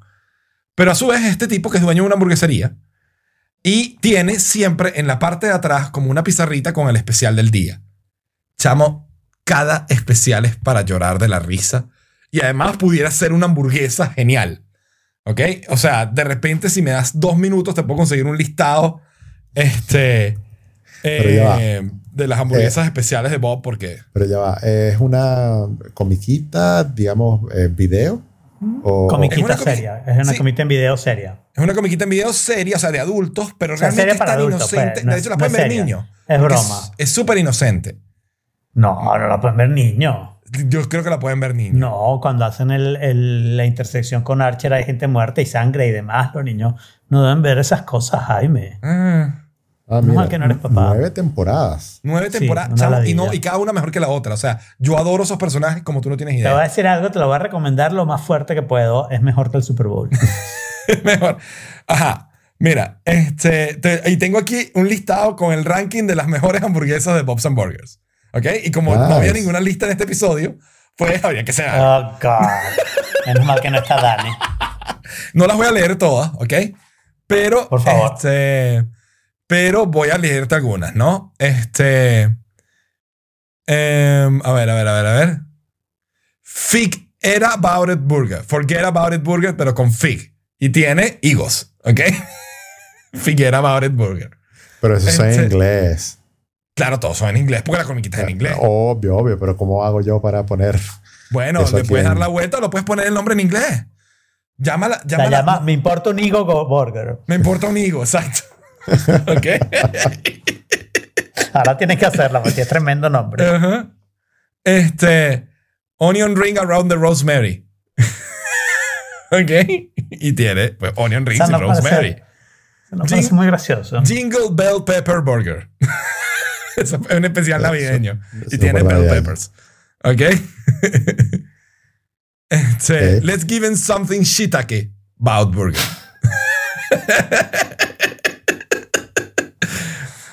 Don't you for cheddar about me. Tiene cuatro tipos de cheddar. Last of the Mojicama. Y tiene como mojito, pues, ¿no? Y jicama. O sea, eh, son cosas obvias, Jaime. Sí, sí, por pero eso. pero o sea, igual, igual la- la- qui- quiero darle un chance a la serie. ¿Dónde está? la, la serie es tremenda. La serie es buenísima. No sé dónde está. Yo me los bajo. ¿Ok? No está. Ok. Pues yo creo que Netflix solía tenerla, pero no sé ahora si las tiene o no. ¿Ok? Wow, ¿De mira dónde te los este. bajas? Mi- mi- Mira esta que es genial. Hay un plato tradicional eh, canadiense que es poutine, que son papas con no sé qué cosa. Y hay una canción de toda la vida que se llama Pudding on the Que por cierto, sabe exactamente igual al líder ruso. Exactamente igual. Ok.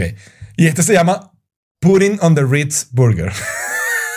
Pero es poutine, ¿no? O sea, Pudding, claro. y viene con poutine fries. Eh, the Silent Hill Night Burger. Y viene con lentejas, con carne de lenteja.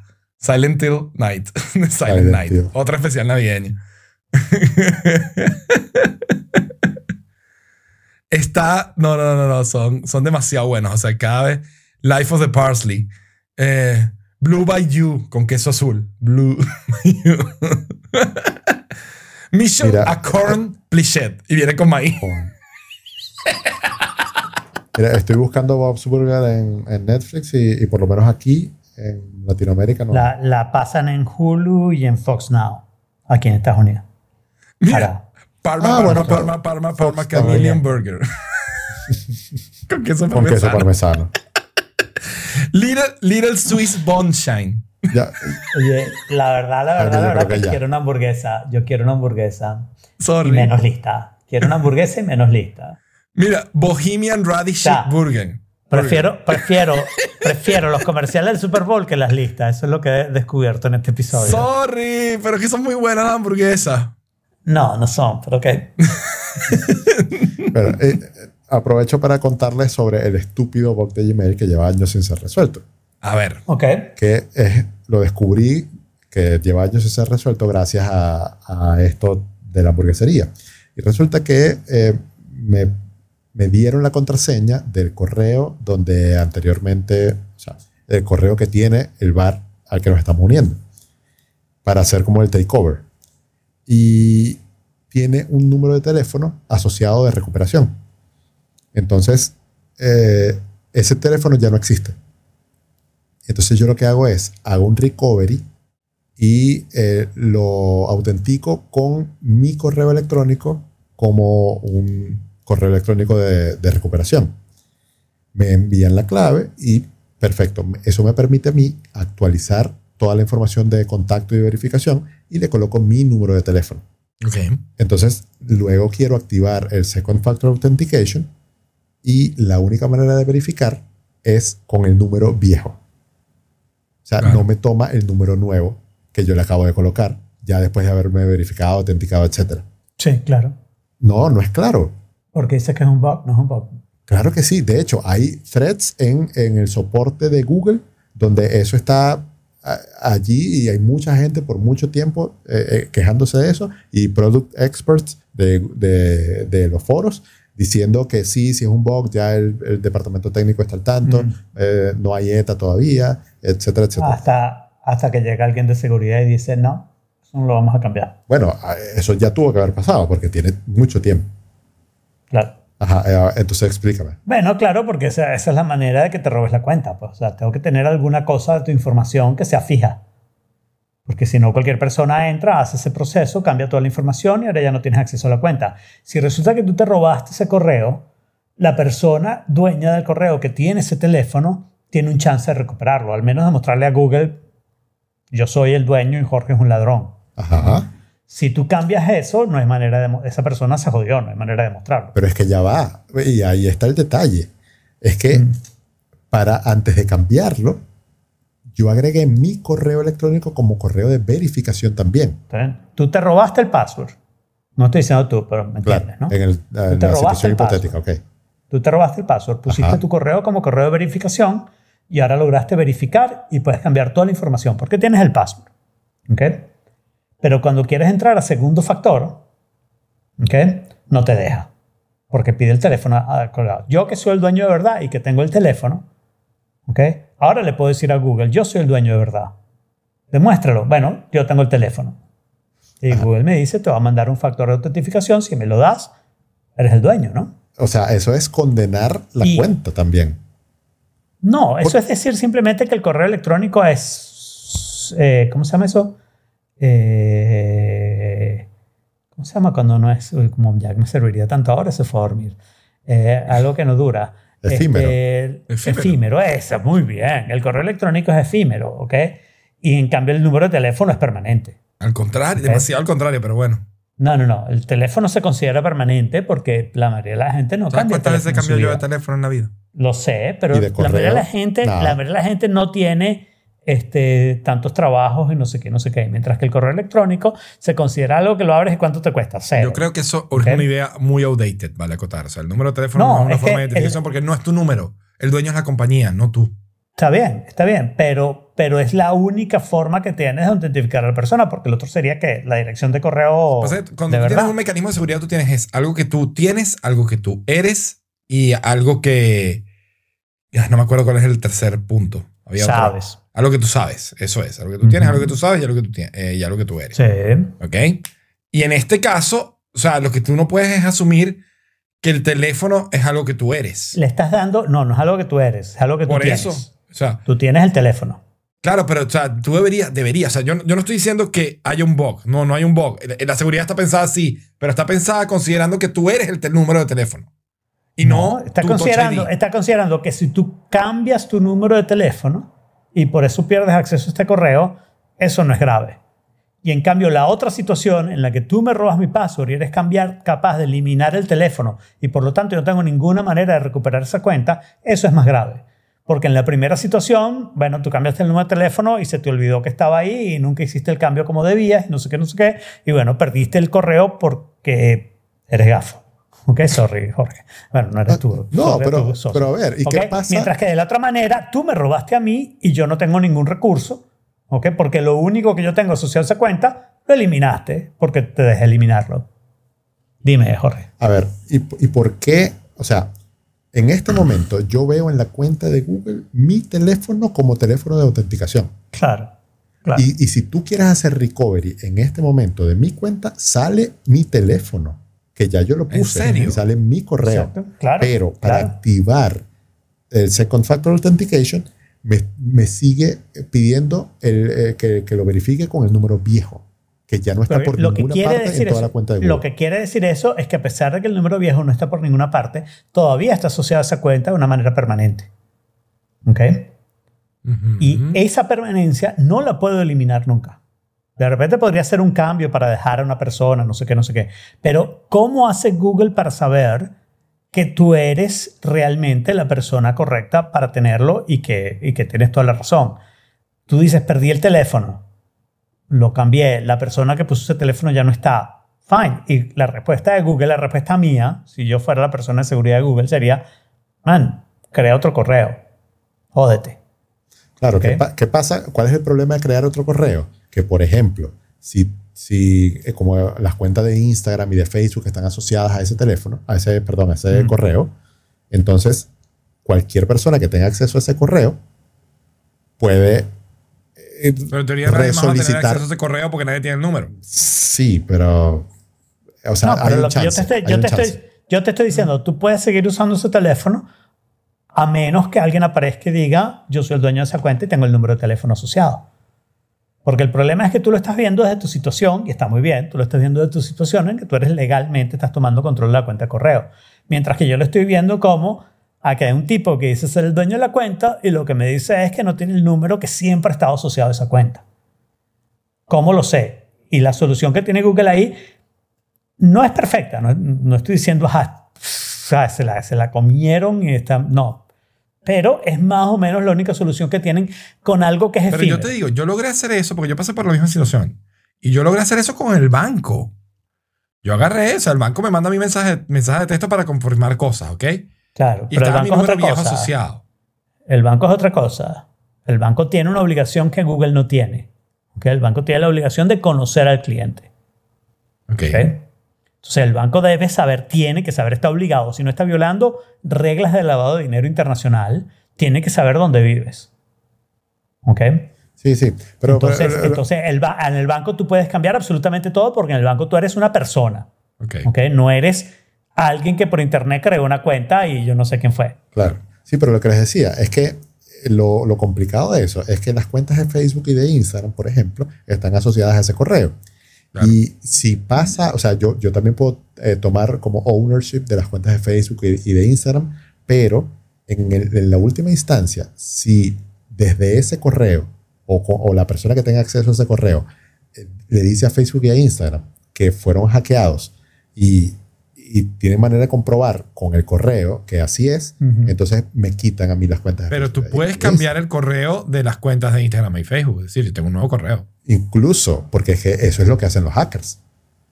O sea, el, el- el poder máximo en una cuenta de Facebook e Instagram está con el correo desde donde se abrieron. Si tú desde ese correo haces un reclamo, muy probablemente vayas a ganarlo, Mm. Claro. Eso es verdad. porque fue el primero. y ahí, y, y es lo que te digo, ahí están usando Facebook e Instagram, están usando esa cuenta de correo electrónico, igual que Google está usando ese el teléfono. teléfono. Sí, bueno. Y, y el asunto es, yo no te estoy diciendo, tienes razón, no tienes razón, no importa, es solo una opinión, ¿no? Lo que te estoy diciendo, tienes que usar algo. Cada una de esas cuentas efímeras, tienes que usar algo y al final tú tienes que decir, man, o sea, si no mantuviste esto, yo, no hay nada que yo pueda hacer, pero yo al final, como, como persona, un producto de estos efímeros, separo la cuenta de banco aquí, eso no tiene nada que ver. Si tú presentas tu ID, es tu ID y es tu ID, tú eres la persona, ¿no? Eh, pero en estas cosas que las estás haciendo por internet, tú tienes que decir, ah, la cuenta de Facebook tiene un dueño final y el dueño final es ese, ese problema. El mayor problema en realidad en toda esta cadena de cosas lo tienes en el dominio. ¿Ok? Porque el dominio lo abres exactamente igual que la cuenta de Gmail, exactamente igual que la, que la, que la cuenta de Facebook. Lo abres por internet, das una Sí. dirección y te mandan cartica, y who cares, right? O sea, y, y entonces, por ejemplo, pensando en mi cuenta de Facebook, mi cuenta de Facebook está abriendo por un correo que nadie sabe que existe, ¿ok? Pero que es un dominio que yo ya no tengo. Alguien podría robar mi cuenta de Facebook. Y a partir de ahí probablemente podría robar mi cuenta de Instagram, aunque tengan los emails distintos, ¿no? Pero están conectadas. Interesante. Pero no hay más remedio. O sea, al final tú tienes que decidir, algo es la, la prima causa, dirían en Italia, ¿no? y tienes que tomar una decisión que esa es la causa primera y, y de resto, vamos, es decir, bueno, es que esas cosas son efímeras, pues, o sea, si no las cuidaste, borrón y cuenta nueva. pues. Claro. Ahora, Ah, Desde el punto de vista de Google y Facebook e Instagram es muy fácil decir eso. Yo entiendo desde el punto de vista del negocio, es decir, no, pierdo todo, ¿no? Exacto. Pero fíjate lo que pasa con el canal de YouTube. El canal de YouTube no tiene estas cosas. ¿ok? En el canal de YouTube, cualquier administrador se puede volver el administrador jefe. ¿ok? Ujú, ujú, Entonces, uno de ustedes, ustedes son administradores del canal de YouTube, ¿right? ujú. Si no, deberían serlo. Pero uno de ustedes Yo me sé. podría borrar a mí. Creo que yo lo creé. Vamos a suponer Creo que yo creé el canal de YouTube. Ya, ya, no, ya ni recuerdo, pero no importa. Suponte yo creé el canal de YouTube, ¿ok? Y los puse ustedes como administradores. Uno de ustedes me puede borrar a mí como administrador, Ujú. ¿ok? Sí. Y ya no soy administrador. Y no importa que yo cree el canal que no sé qué, no importa. Ese canal me lo robaron y tienes, ¿cuántos tiene ahora? 6 millones de suscriptores. ¿Ok? Y gana millones y millones de dólares al año, ¿no? Este, y ustedes me lo roban, me sacan de ahí. Pero entonces imagínate todo lo que hay, esto ha pasado un montón de veces, todo lo que hay para canales como el nuestro que nos tratan los hackers de mandar correo para que bajemos una aplicación, no sé qué, para robarnos el login y password, para incluirse ellos como administradores, borrarnos como administradores de nosotros y quedarse con esos views por un mes, no importa, no importa cuánto tiempo te quedes, te ganas una plata y después borras el canal. Who cares? No fue tu trabajo el, el hacerlo crecer, ¿no? Y es, esa es la falta fundamental de YouTube, que no tiene esa prima causa, esa cosa inicial que lo tienes que tener. Y yo estoy muy de acuerdo con ustedes, o sea, abogado del diablo aquí, el teléfono no debería ser, No, no debería ser. pero no tienes nada bueno. No tienes nada O sea, más. sí. Pero La todo cara- lo demás Pero, pero mira, todo lo demás es malo. ¿Qué cara? ¿Cuándo pusiste tu cara para, para abrir una cuenta Claro, de Gmail? pero eso, eh, ya tienes esa herramienta disponible. No, no, pero estaría fregado, porque entonces sería la cara del tipo que tenía ese teléfono. Y ese tipo se fue de Chile. O sea, bueno, no sé qué pasó, pero ustedes me entienden, ¿no? O sea, la cara No tampoco es transferible, sí, la cara no es No es transferible. transferible. Tú necesitas algo que tú digas, coño, tengo que tener una continuidad, tengo que tener una cosa para algo que además no te estás mandando el ID, no te estoy mandando correo. O sea, por ejemplo, fíjate, fíjate esto que me pareció súper interesante. El, el servicio aquí de, de correo, eh, USPS, el Postal Office en Estados Unidos, tiene un servicio que te escanean cada carta que te va a llegar. Ok. ¿Ok?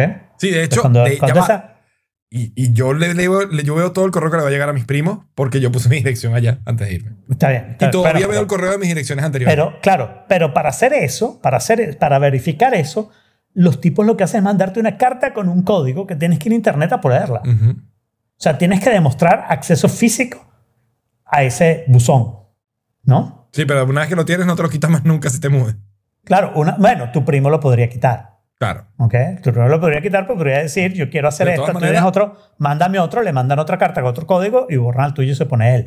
Pero, pero ese acceso físico al buzón es la prueba de que yo tengo acceso al correo. Eh, está bien, eso es una prueba bastante grande. ¿no? Los bancos usan mucho que tienes una factura. la verificación de ¿no? dirección. Claro. dirección, para verificación de dirección.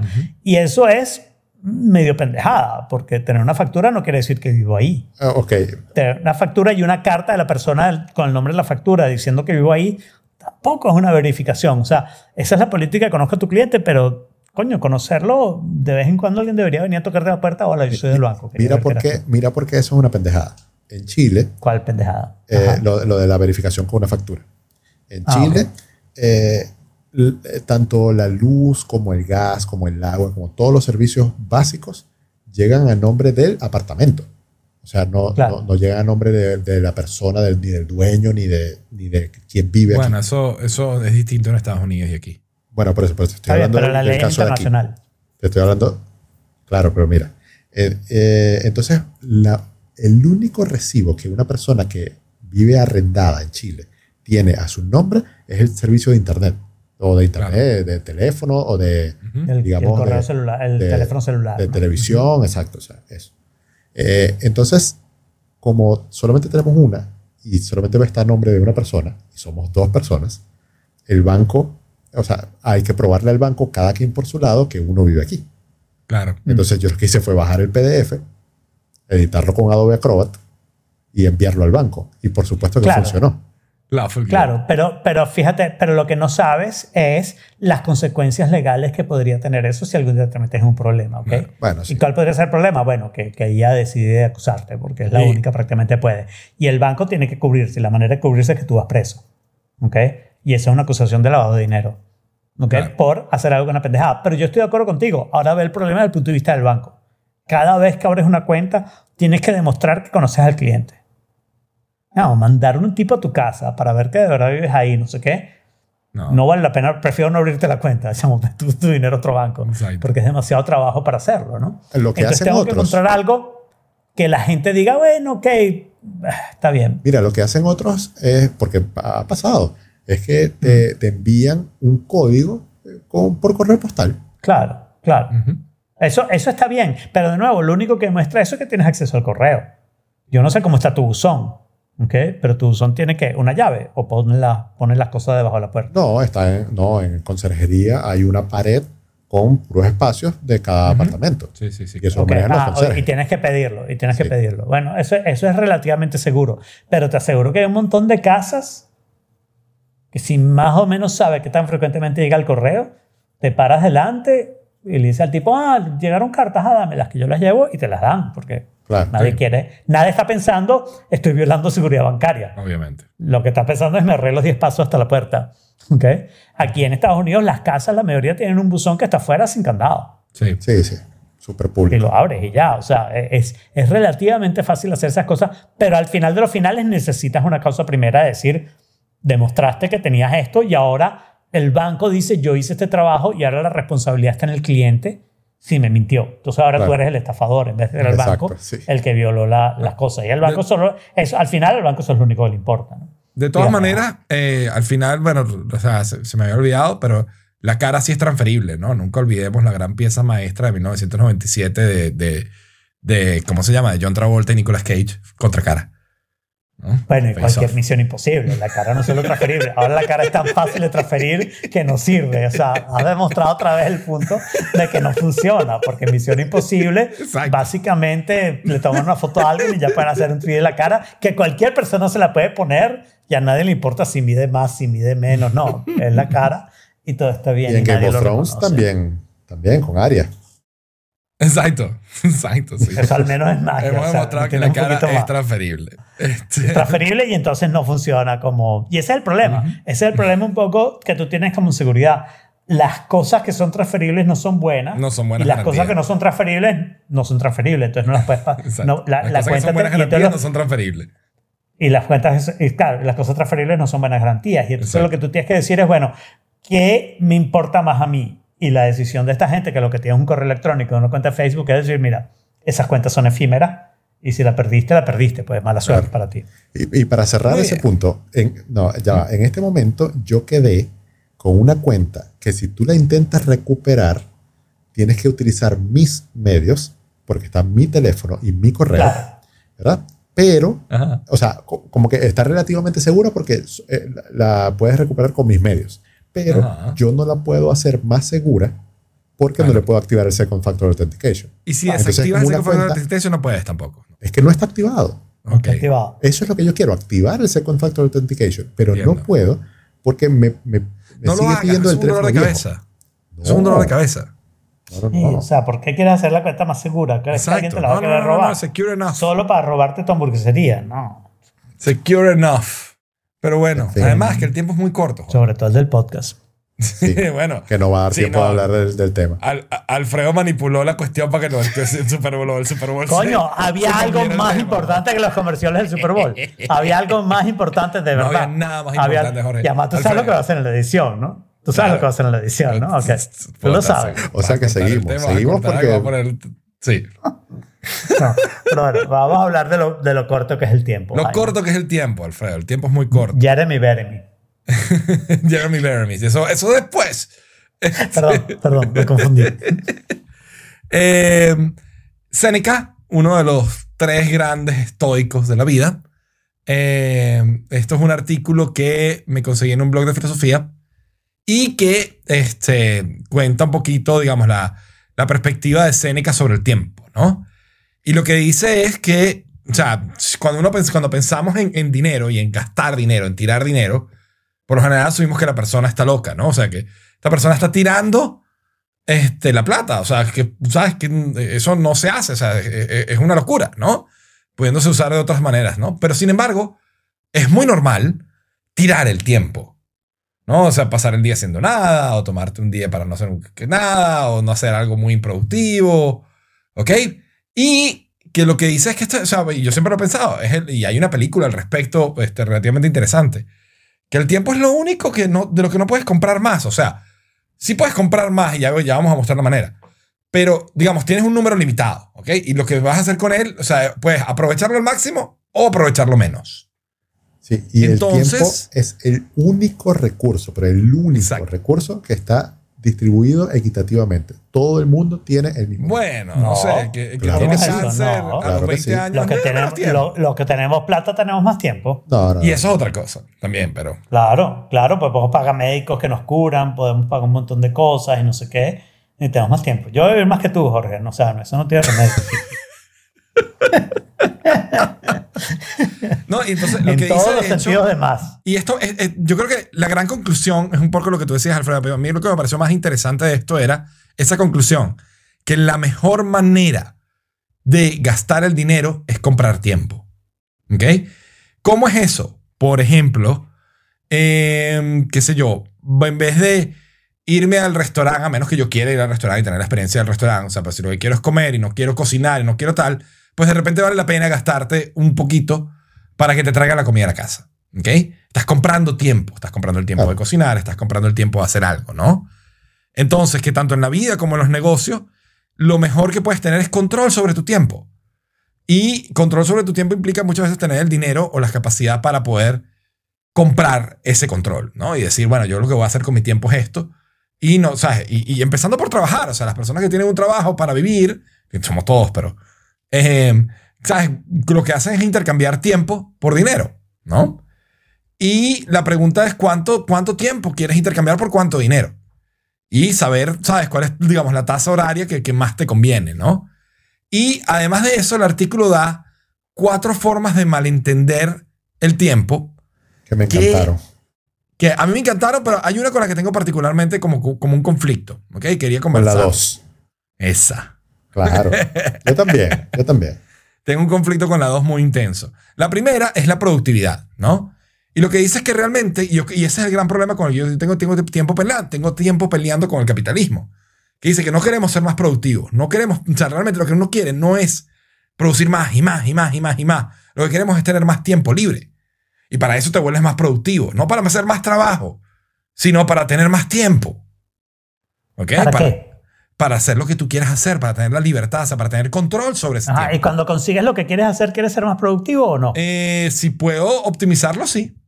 Pero Sí. no es una cuestión de optimizar. O sea, si yo puedo, qué sé yo, ver vamos, a decir, películas- vamos a decir que lo que tú quieres hacer es pintar cuadros. Ese Ok. es tu sueño. Tu sueño en la vida Es pintar, cuadros. Fantástico. ¿Ok? Y entonces ahora quieres pasar la mayor parte de tu tiempo pintando cuadros. Entonces, yo, voy a yo descubrí que yo puedo hacer mi trabajo en la mitad del tiempo. Yo negocio con la empresa que me paga para que me pague lo mismo, pero yo ahora trabajo medio tiempo. ¿Ok? Y ahora yo tengo cuatro horas más al día para pintar cuadros. O mejor aún, consigues vender tus cuadros. Y entonces ahora tu dinero depende de que pintes más cuadros. ¿Vas a querer pintar más o menos cuadros? Voy a querer pintar más cuadros, probablemente. Pero no porque vas a ganar más dinero, vas a querer pintar más cuadros porque, eso Porque es lo lo que quieres hacer. más. Y ahora todo el tiempo que tú tienes está dedicado a algo que quieres hacer. Claro, pero ahí tu también tiene... problema ahí no es la productividad, tu problema no es la productividad, tu problema es la productividad en lo que no te gusta. Que está bien, no quieres ser más productivo en lo que no te gusta, no, quieres evitar hacerlo. Exacto. ¿Ok? Pero la, la productividad no tiene nada de malo una vez que estás en lo que te gusta. Sí, pero también, por ejemplo, de repente tú quieres es el placer de tomarte seis horas en hacer cada cuadro, ¿ok? Y entonces tú sabes que no vas a ganar más dinero, no vas a estar, ¿sabes? Te vas a tomar tu tiempo y ya Ajá, está. excepto, Fine. excepto que, excepto que ahora, ahorita cuántas horas, cuántas de esos grupos esas seis horas vas a querer dedicar. ¿Ok? ¿Cómo vas a querer dedicarle tu tiempo si solo tienes seis horas? Entonces todos los días quieres las seis horas. Probablemente incluyendo sábados y domingos, asumiendo que lo que quieres hacer es pintar cuadros, ¿no? Y que es como una sola cosa, que la mayoría de la gente no tiene eso, pero bueno, estamos tratando de ponerlo. O sea, si, si, si Jorge quiere hacer hamburguesa, a él lo que le gustaría es todos los días pensar en una nueva hamburguesa. Entonces, cuando llega el 30 del mes siguiente, tiene 60, 90 ideas de las que escoger. Claro. Bueno, eso es ser productivo. O le ¿ok? das una Él lo que- lista él- de nombres de Él solo hamburguesas. necesita. No, listas, él, él quiere hacer el trabajo creativo, él no quiere que le hagan el trabajo tampoco, que es lo otro, porque tú quieres pintar cuadros y yo lo que te ofrezco es decir, no, para, yo te pongo un camión con 100 cuadros todos los días en tu casa. Claro. Güey, eso no es lo que yo quiero. no es lo que eso yo es quiero, más yo productivo. vender más es más cuadros, productivo. Tienes 100 pintar. cuadros. Tú lo que quieres es el hecho de pintarlos. Y entonces Exacto. quieres ser más productivo en el hecho de pintarlos. Exacto. ¿Ok? Bueno, Y, y- y ese es el problema. Pero Ok. sí. Pero lo siguiente es que dice es... este también es el tema. In- sí, este es el tema. También, Inve- invertir porque- en aprender, ¿no? Y dice que para, para apre- aprender es una cosa que tiene un, un costo, un costo de tiempo, ¿ok? Tú tienes que dedicarle tiempo real, medible, visible, ¿ok? Y tú esperas que esa, ese, ese, tiempo que estás invirtiendo en aprender se, tenga un tipo de payoff en el futuro. Pues te adquieras una habilidad que te va a, a dar más tiempo, que te vas a Ah, permitir ser más productivo. ser más productivo o que te va a permitir, ¿sabes? Ahorrar Pero tiempo en otras fíjate, cosas. ese, ese es el error fundamental de estar pensando en tu vida en un esquema de como si tú fueras una compañía. Pero yo miro tú todo no el costo-beneficio, a mí me sirve. Bueno, pero eso es, está bien, pero debería ser estoico, no, eso es, eh, ¿cómo se dice? Utilitario, ¿cómo se hace? Es, es- es más utilitario que... Sí, pero es que estoico, estoico no necesariamente va de- desentendido de lo utilitario. Bueno, debería un poquito. Porque ¿cuál es el problema con eso? El problema es que estás viendo aprender para. ¿Ok? Y si lo que te gusta es aprender, Ya está. aprender para aprender. está, es O aprender sea, para aprender. aprendes para aprender. Y si lo que te gusta es pintar cuadros, entonces aprender a pintar cuadros es pintar cuadros. Claro. Es Pero lo que mismo, ahí es donde yo estoy en desacuerdo con lo que dice esto. Lo que dice esto es que aprender las cosas superficialmente es una mala inversión del tiempo. Porque nunca vas a saber lo suficiente como para realmente ser mejor en ese tema. Porque te aprendiste muy por encima y lo que hiciste fue perder ese tiempo de aprendizaje. Pero ya va, ahí hay dos cosas. Yo estoy en relativo desacuerdo, pero ahí hay un caso que es, el- o sea, que yo creo que el nivel de superficialidad a que esto se refiere es, lo, es el Dunning-Kruger effect, ¿no? El Dunning-Kruger effect en el momento que, que es en el momento en que tú aprendes un poquito de un tema y te crees un experto y lo que eres es un salvaje idiota, ¿ok? Tú tienes que pasar suficiente tiempo para por lo menos dudar de ti mismo y saber cuánto no sabes. Y ahí ya te puedes quedar, fine, si quieres aprender superficialmente. Pero no estoy de acuerdo. O sea, al final, al final, eh, tu nivel de, o sea, lo que estábamos hablando, ¿qué te interesa hacer? Tu nivel de aprendizaje y tu interés deberían ir de la mano. Si todo lo que quieres hacer es pintar cuadros, entonces quieres aprender todo lo que puedas sobre pintar cuadros. ¿Ok? Pero suponte que tú crees, te levantas en la mañana y dices, coño, me gustaría pintar cuadros. ¿Ok? Ujú. Y entonces empiezas a ver, bueno, para aprender a pintar cuadros tengo que comprar óleos, voy a pintar en óleo, voy a no sé qué, tengo que aprender esto, tengo que aprender lo otro. Y a los tres horas de estar viendo eso, dices, "Mierda, esto de pintar cuadros es una ladilla y no me interesa nada. Y aprendiste superficialmente, en tres horas, aprendiste todo lo que pudiste en tres horas sobre pintar cuadros. y descubriste que no te interesaba. Para ahí, no tienes que invertir más tiempo, no tienes que saber más nada, porque tu interés se acabó. Tú creías que tenías un interés y los intereses son así, ¿no? Los intereses son que, que te interesa o no te interesa, no lo puedes forzar. Si lo tratas de forzar, ¿qué te va a pasar? Se convierte en lo que ustedes llaman un trabajo. Ujú. ¿Ok? Se convierte en algo que tienes que hacer porque te sientes obligado, porque compraste todas las putas pinturas y, ahora, y, el, y el- y el bicho y ahora tienes que pintar algo y no sé qué, no sé qué. Y, y no es verdad, porque justamente lo que dice el artículo es que ahí lo que estás haciendo es perder el tiempo. ¿ok? Que lo puedes perder de muchas maneras. Esa es una manera de perderlo. Una manera de perderlo es sentirte obligado a terminar el libro porque lo empezaste. Claro. No, si en el tercer capítulo el libro resultó ser una mierda y no te interesa más Eso y tiene estás un feliz nombre en economía que se cerrando el llama libro, sunk cost fallacy. Exacto. Es- Estás feliz con cerrar el libro y no saber más nada de ese libro. Dale y Cierra. otro libro, porque hay un montón de libros buenos y no te los vas a lograr leer todos. No vas a lograr pintar todos los cuadros, no vas a tocar todas las canciones que quieres tocar. ¿Eh? No hay tiempo. No hay tiempo. y no lo puedes comprar. Entonces, puedes también invertir tiempo en ¿cuál es el relaciones. Es otra recomendación, bueno, el tercer punto, ¿no? Que dice que eh, yo no normalmente... estoy de acuerdo. Oh my God. ¿Cuándo estás tú de acuerdo con algo? No, mentira. Mentira, Alfredo. Si tú te la pasas con Ana Karina, tú te la pasas con gente. Además, ¿Cómo- no, él, cómo que no él- él lo que dice que lo que él más le gusta de viajar es conseguirse con amigos y compartir con ellos. Exacto. Es un hablador de paja. Pero no es relaciones nuevas, son las relaciones viejas que Bueno, no y tenías. fíjate That's lo que fine. dicen con tu familia, etcétera. Lo que dice el Ah, artículo es que vaina, muchas veces pero es gracioso ocupados. eso de que Lo que dice el artículo es que muchas veces estamos ocupados en el trabajo o en cualquier otra cosa, ¿verdad? O incluso en los momentos donde tenemos para compartir con alguien, nos distraemos, sacamos el teléfono, nos ponemos a llamar o ponemos a hacer cualquier tontería en vez de estar compartiendo con la persona que queríamos compartir. Y luego, con los años, nos arrepentimos de que o queremos volver a aquella época para poder volver a disfrutar de eso, ¿no? Ok, Y- arrepentirse es malo.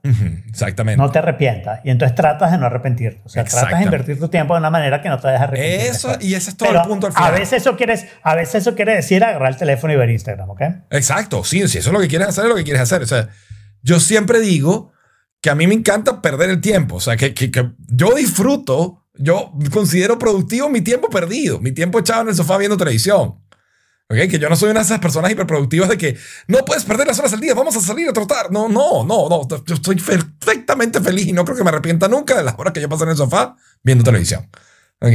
Realmente no. Lo. Especialmente los comerciales del Super Bowl. Exacto, sobre todo.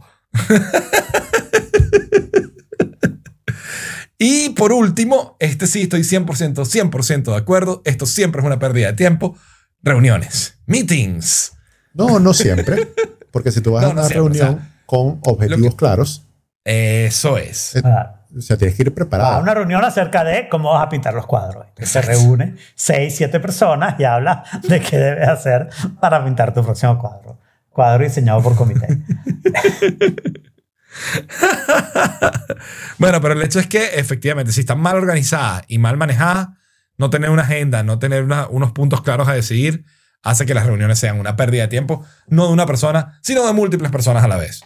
Así que se vuelven muy grandes, o sea, es una gran pérdida de tiempo muy rápido. Es importante tener claro el objetivo y mantenerlas al mínimo. Inclusive si estás en una buena reunión, la mayoría de las veces se puede hacer en menos tiempo. Esa misma reunión con los mismos, con los mismos mismos, resultados, sí. vamos a Ujú. decirlo así. Sí, sin ¿ok? duda. Esa reunión la puedes hacer en menos tiempo. Y eso es importante. O sea, que al menos no pierdas el tiempo en las reuniones. ¿no? O sea, Ujú. esa frase de Steve Jobs, vamos a elevar el nivel de la conversación, es muy importante. Exacto. Y eso es la conclusión final, spoiler alert, de con la que resuelven la problemática de el cielo en The Good Place.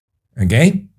Em, spoiler alert, a partir de ahora, para el final de The Good Place. Tengo que decir, esta semana salió el final, el episodio final de The Good Place y me encantó. O sea, ha sido de los Burda mejores largo. finales de una serie que yo haya visto. Es largo, de como dos episodios en uno. Eh, la solución que encontraron para hacer el porque el problema que se presenta cuando por fin van al Good Place es que en el Good Place la gente pierde toda su capacidad de todo porque tiene todo a la mano, tiene todo disponible, ¿no? Entonces, todo es tan perfecto, todo está tan bien que no hay reto, no hay ganas de luchar por algo, tengo todo disponible y la gente se vuelve como unos zombies, ¿ok? Eh, donde pierden, digamos, no hay, no hay stakes, no hay reto, no hay, no hay algo que lograr, no hay, no hay un tiempo Bueno, limitado. hay, que- hay- hay todo por lograr, pero no tienes ninguna limitación. Exacto, no tienes ninguna limitación y puedes lograrlo todo inmediatamente. De, Entonces- de esto lo hablamos en un momento dado. Lo bueno que son las limitaciones para la creatividad. Ujú, ujú, correcto. El cielo, o en realidad la vida eterna, The Good Place. es la absoluta muerte de la creatividad. Ujú. Y tú dices que te gustó y no sé qué, pero al fin y al cabo hay una ironía en todo esto, ¿no? Bueno, pero la, la- la solución que ellos encontraron es darle un límite, poner un límite al Good Place. Claro, pero Ok. ese límite es exactamente lo que tienes ahora aquí en la Tierra, en la exacto. vida. Sí, Tienes todo por hacer, puedes hacer lo que quieras con cada minuto de tu tiempo. Correcto. sabiendo que en algún momento, algunos más y otros menos, Jorge, no me hagas ese cuento que todos iguales, no, algunos tienen más tiempo que otros. No, no, no. ¿ok? Pero en algún momento se Yo te termina tu cuál tiempo. cómo es la premisa de Jorge que, que todos tenemos al mismo tiempo. Todos tenemos Claro. el mismo tiempo. O sea, este segundo que acaba de pasar lo tuviste tú igual que yo, igual sí, que pero yo. tú o te sea, vas a morir antes que yo. Bueno, hasta ese momento, los dos tuvimos el mismo Hasta tiempo. ese momento, pero después yo voy a seguir vivo y tú vas a estar muerto y yo voy y a tener que a, buscar que hacer y el, vas a seguir podcast. teniendo el mismo tiempo que todos los demás que estén vivos. Por cierto, los, los Sí, puedo clipear con morirse. algo. Hay una página web donde ustedes le dicen su edad y en qué país viven y les marca con un cuadrito, con cuadritos, todas las semanas que han vivido y cuántos, tie- cuántas semanas les quedan de expectativa de vida. Sí, es súper creepy eso. Dámela, dámela. Te la paso. Es No, o sea, buenísima. claro. Es Claro, buenísima. la Pero, tengo en el pero digamos, pero ese es el problema con el Good Place. El problema con el Good Place que me, te voy a decir me tocó muchísimo, ¿ok? Porque esa es al final la razón central por la que yo dejé de creer en Dios. Porque todas las religiones prometen algún tipo de vida eterna, sea que vuelves a la tierra, sea que no sé qué, y al final, si lo piensas un poquito, es una ladilla. ¿Ok? Y al final no hay nada que valga. Tú puedes decir, sé bueno para no ir al infierno. Chamo, me puedes quemar todas las veces que quieras. Después que pasen mil millones de años quemándome, que me quemes no es nada. Me voy a acostumbrar. ¿Ok? Exacto. Olvídalo. Me voy a a Este, quemarme. eh, No hay nada. Y, y quemarme, y, y eso va a ser igual de malo que siempre tener una piña colada cada vez que la pido y me aparece mágicamente. No, la razón por la cual la piña colada es buena es porque tengo que ir a la playa a tener la piña colada. Porque si la quiero hacer en la casa, tengo que ir a comprar los materiales y, por, y si tomo muchas coladas, se me va a acabar y voy a tener que ir a comprar más. Que es el concepto también de, de- económico de utilidad, ¿no? Este. El concepto de utilidad de que si tú te comes un helado, pues eres muy feliz comiéndote el, el, el pedacito, el poquito de helado. Pero si inmediatamente después que te comiste ese helado te comes otro helado, pues puede que te guste, pero un poquito menos. Y cuando es el séptimo helado que te me han seguido, odias el helado. Pero No. nosotros tenemos a pensar eso, eso es la frase famosa de que el, el mal no es sino el bien repetido suficientes veces. ¿ok? tenemos a pensar eso solo en esa dirección. ¿ok? Ajá. Al final, el bien también es el mal repetido suficientes veces. Claro. ¿ok?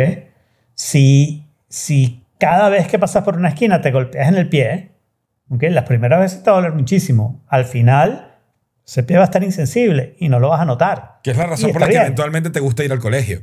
No, no el mal repetido tampoco, tantas ¿no? veces que ya te lo tripeas. pues. Eh, no exageremos, pues no, porque justamente ese es el punto. El punto es que la única manera de que esas cosas mal o bien valgan la pena es que tengan un final. El final, el inicio y el final son las razones de todo lo que hacemos. ¿ok? Si, si, tú, si lograras que algo fuera eterno, Ujú. ¿ok? empezaría a ser fastidioso. Si yo pudiera decir cada vez que quiero un helado o Nutella, chasquido en las manos y lo tengo, más nunca va a querer eso. Ujú. Lo que tú quieres son esas cosas que te cuestan. Y el mal quieres que tenga un fin. ¿Ok? Porque si no lo tiene, al final tú dices, bueno, entonces no es mal, es simplemente la vida es así. O la muerte es así. Claro. Anyway. Pero entonces, sé lo que no me gustó de Good Place es que, claro, cada persona decidía por sí mismo Ajá. cuando estaba en paz y se iba. Y ahí falta para mí lo que es la lección fundamental del tema anterior y de este, y también de los comerciales de Super Bowl. ¿Ok? Que es que este, El no saber. Tú no lo decides. Tu vida es tu vida. ¿ya? Y este es el reto que tienes en tu vida. Cuando te mueras, muérete en paz. No importa si eso pasa ahora o pasa dentro de dos días o pasa dentro de 120 años como yo. ¿ok? Cuando te mueras, en el momento en que te mueras, muérete en paz. No sé si hacer esta pregunta porque a lo mejor nos va a extender demasiado, pero ¿qué pasa cuando logremos ¿Qué efectivamente no, en- no envejecer? tiempo. No envejecer, que logremos la No, terapia genética para nunca lo evitar vamos a lograr. envejecer. Hay, hay un límite. Hay un límite a eso. Sí, 180 Porque hay organismos que es viven lo para siempre. ¿Ok? Mm, No preservando la conciencia, ese es el problema. Tú dices que la conciencia se pierde eventualmente. Sí, 180 Pero eso es una años es, teoría, lo eso máximo, no- es lo máximo. No, 180 años es algo que está científicamente comprobado. ¿Cómo va a estar científicamente comprobado? Es Sí, está how? científicamente comprobado porque sabes que hay ciertas cosas que se van a acabar en 180 años y de en adelante no vas a lograr seguir What? haciéndolo. What? ¿Cómo- En serio, cómo- bueno, ¿Cómo lo has comprobado si nadie ha vivido 180 años? Ajá. no tiene que haber vivido nadie de 180 años. Nadie ha visto todos los deditos de pi. Sabes que los deditos de pi son infinitos. Eso no necesitas hacer esas cosas. Tú sabes que ciertas cosas pasan. Ciertas. No, los dígitos de pi no me sorprendería. Son infinitos y nos van a sorprender. Infinitos e impredecibles, tienes que calcularlo, no hay más remedio. Hay ciertas cosas que se saben, aunque no las hayas recorrido. Puedes hacer un número infinito de cosas tiempo pero finito. ya, ya, ya. Pero Eso es ¿cómo, cierto. cómo- cómo- lo de los 180 años? O sea, vamos al grano. Bueno, o sea, no sé los detalles, pero hay un estudio biológico que dice eso es lo máximo que vamos a lograr extender la vida porque hay ciertas cosas que simplemente van a decaer de una manera que no vas a lograr preservarlas más allá de eso. Cada siete años cambiamos todas las células de nuestro cuerpo. Por ejemplo, eso se sabe. Mm, Pero se supone que si vas a vivir, Sí. o sea, si, si- si vas a encontrar la solución para vivir todo ese tiempo, vas a encontrar también la solución para eh, como que solucionar esos problemas, ¿no? No, hay Son cosas, hay cosas, hay cosas que no se pueden solucionar. Bueno, tranquilo. O sea, hoy Y en nunca día va a ser para que la muerte Y nunca- no se puede solucionar. La muerte no se puede solucionar, los impuestos tampoco, el sol se va a morir, todas las cosas se acaban. Eso es justamente la lección, la lección de esto. Hay, hay- hay un video de uno de tus personajes favoritos de CGP Grey que dice que, no- que eso es resolucionable totalmente. Bueno, pero por eso digo que ese carajo es un, huevón. Y eso es justamente el punto de The Good Place. Es dense cuenta de eso. Todo empieza y todo se acaba. No hay nada que vaya a durar para siempre. Tú puedes extender. Tú puedes decir, coño, me gusta ir a clase de guitarra, quiero tomar dos clases de guitarra. Puedo tomar tres horas de clase de guitarra. Bueno, sí, lo puedes extender. Pero al fin y al cabo, en algún momento ya no vas a poder extender más la clase de la guitarra. Y así es todo en la vida. Así es todo en la vida. ¿Y, la, y, y, y, the background microwave radiation ¿Qué pasa con el background microwave radiation? siempre ha existido, no se ha acabado y nunca Es empezó. bullshit, bullshit. ¿Y el Big Bang? Y el Big Bang, empezó, lo que el pasa es que el tiempo- tiempo, Claro, el empezó cuando tiempo, empezó el tiempo. el tiempo, Exacto, y el tiempo también tiene un inicio y también se va a acabar. Es una ilusión que solo depende de la conciencia. Ok. No piensen nada, nada, nada, nada, nada, nada, nada es eterno, todo es mortal. Ok, no, no, no, ya nos fuimos, creo que nos fuimos demasiado. time, time to bring Bueno. it back home. ¿Qué, qué es lo de... ¿Qué es, qué es el link? Ese link es el de la, el de la semana Ah, que ok, el de la semana.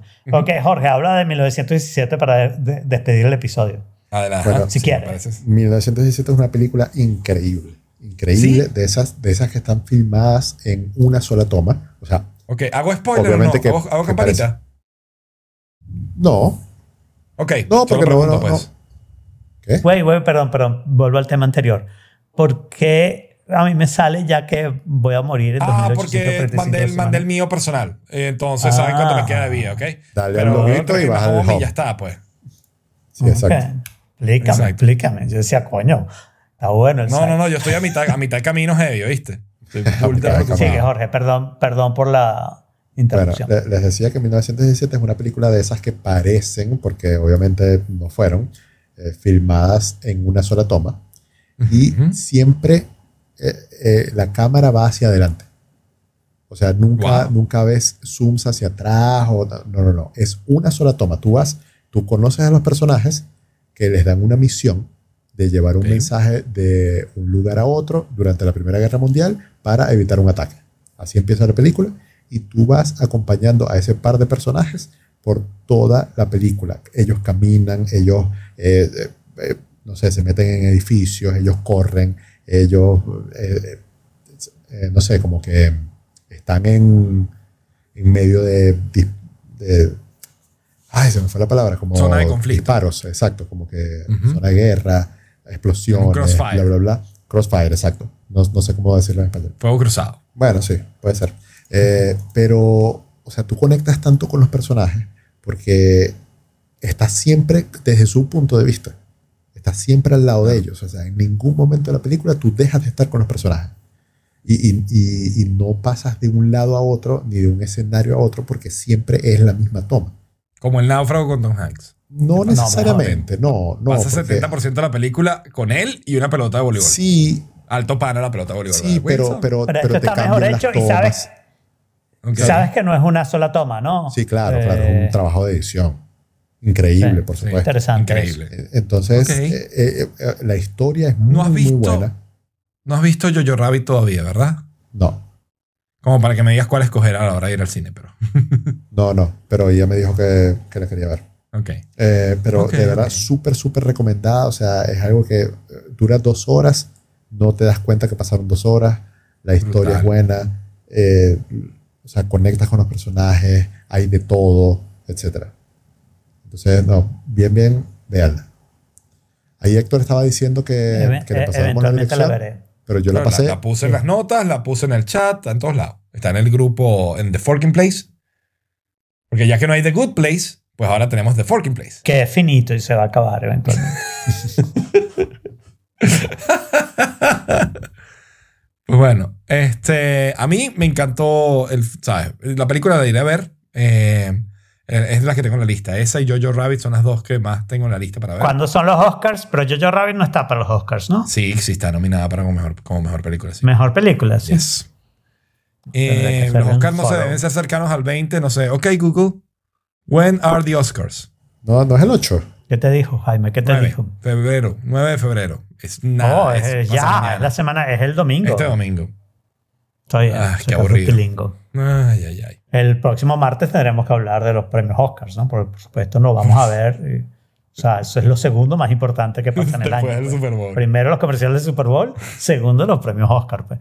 Muy Entonces, bien. que esta semana yo tendría que tratar de ver 1917 y Jojo Rabbit. Bueno, Exacto. no creo que lo logre. Ok. Tampoco voy a ver los Oscars, que no importa. Huh. Stick a fork in it. You son of a gun. Stick a fork in it. For just a little bit of fun. Stick a fork in it. Just see if it's done. Stick a fork. Pues bueno, ya ha llegado el tema de hoy. Sí, deja poner mute. La razón de la creación de este podcast. Y el anterior. No, no, no. Este podcast se creó gracias al tema de los comerciales de Super Bowl. Por las razones equivocadas. Eso no es del todo, eso no es todo cierto.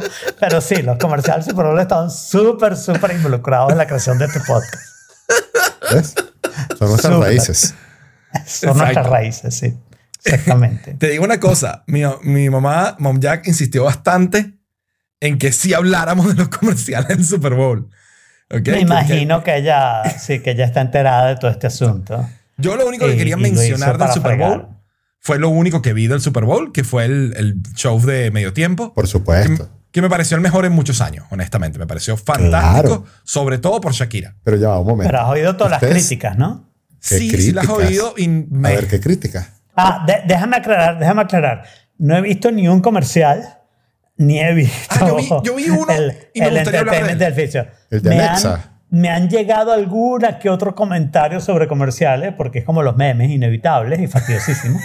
y, y, este, y por lo tanto podría hablar como si los hubiera oído, pero no he visto ninguno, ni vi el medio, aunque defendí fuertemente a Shakira y a, y a, Ya, J-Lo. Ujú, ya, ya, ya, J-Lo. y a J-Lo, sí. Ajá, pero, Ok. pero ya, eh, va- vamos por partes. O sea, Vamos por ¿cuáles partes. son las críticas? Ok, O sea, ¿qué las críticas crítica son haber que fue, de que fue demasiado vulgar. ¿Ok? Que, Exacto. ¿sabes? Después era- que, va- de que Janet Jackson se la peló, eh, vienen a decir que es un vulgar. Sí, pero, o sea, lo que tú tienes que entender, Jorge, estas críticas vienen de Estados Unidos, que es donde se hace el Super Bowl. Y en Estados Unidos la gente quiere ser sexista, no sexy.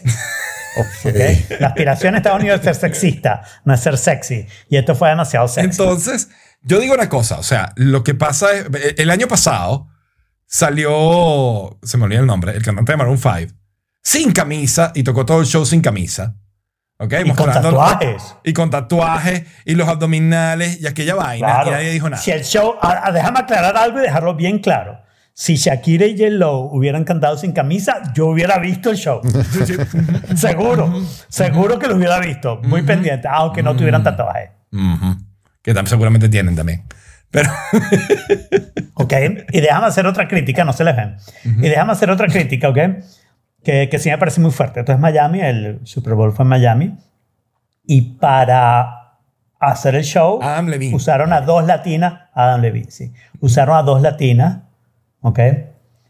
Eh, lo cual me parece un poco injusto porque uno hubiera bastado. O sea, hubiera sido J-Lo este año y Shakira el año que viene hubiera sido mucho mejor. parece bien. Pero Hay bueno, una cosa tendría la muy curiosa. de nada. disminuir a la mujer latina. ¿Alguno de ustedes vio Zootopia? Sí, sí. Sí. Wow. Ok. Yo creí que era el comercial de tal cosa y iba a decir, va, no, no, está ya para decir no. ¿Se acuerdan? Sí, en la vi. hay un momento donde hay, qué sé yo, un, un- una, un, ¿cómo se llama? Un antílope.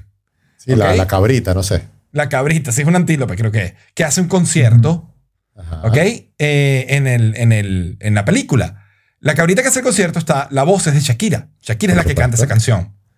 Y Ok. Shakira se vistió exactamente igual a como está vestido el personaje. Sí, sí. Muy cómico. Eso fue muy eso. cool. Muy La cómico. realidad imita el arte, muy bien. Exactamente. El arte El arte imita la realidad imitando imita el la- arte, la- imitando la realidad. Exacto. es súper, Somera. súper. Realmente, realmente es el, lo- el top de la cultura. Te digo, bueno, me gustó mucho más el show de Shakira que el show de J-Lo, aunque es el mismo show, ¿ok? Pero. eh, Sí, fue bueno, un solo show. Exacto. A pero mí no digamos, me gustó la que las canciones de Shakira fuesen en, en Bueno, inglés. pero es que ¿qué va a hacer? O sea, Pero ya va, cantó en inglés, en español y en sí, árabe. cantó en español, hizo bailes Bailó, tradicionales colombianos. bailó un montón, bailó un montón de cosas distintas Sí, sí. Y la criticamos porque movió el culo demasiado. Exacto. Mira, Eh, te digo una para- cosa. ¿ustedes se acuerdan? Perdón, pero ¿ustedes se acuerdan cuando yo aquí les decía que el reggaetón y la música urbana era importante? No. Y que, y que ustedes decían que Tú no. nunca y dicho entonces, eso, Jorge. Y, y- y entonces No, tú solo has defendido a artistas particulares. los views de esos artistas particulares que también aparecieron, que no fueron los main, pero y no mencionaste a. Shakira nunca, ni a J-Lo.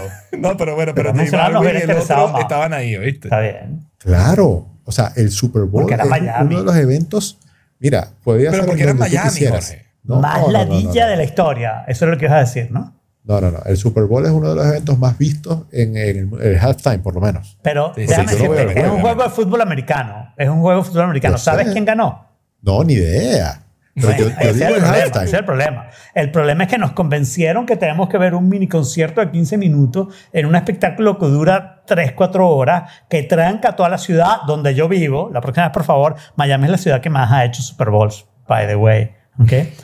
Váyanse para otro lado, es una ladilla esa vaina.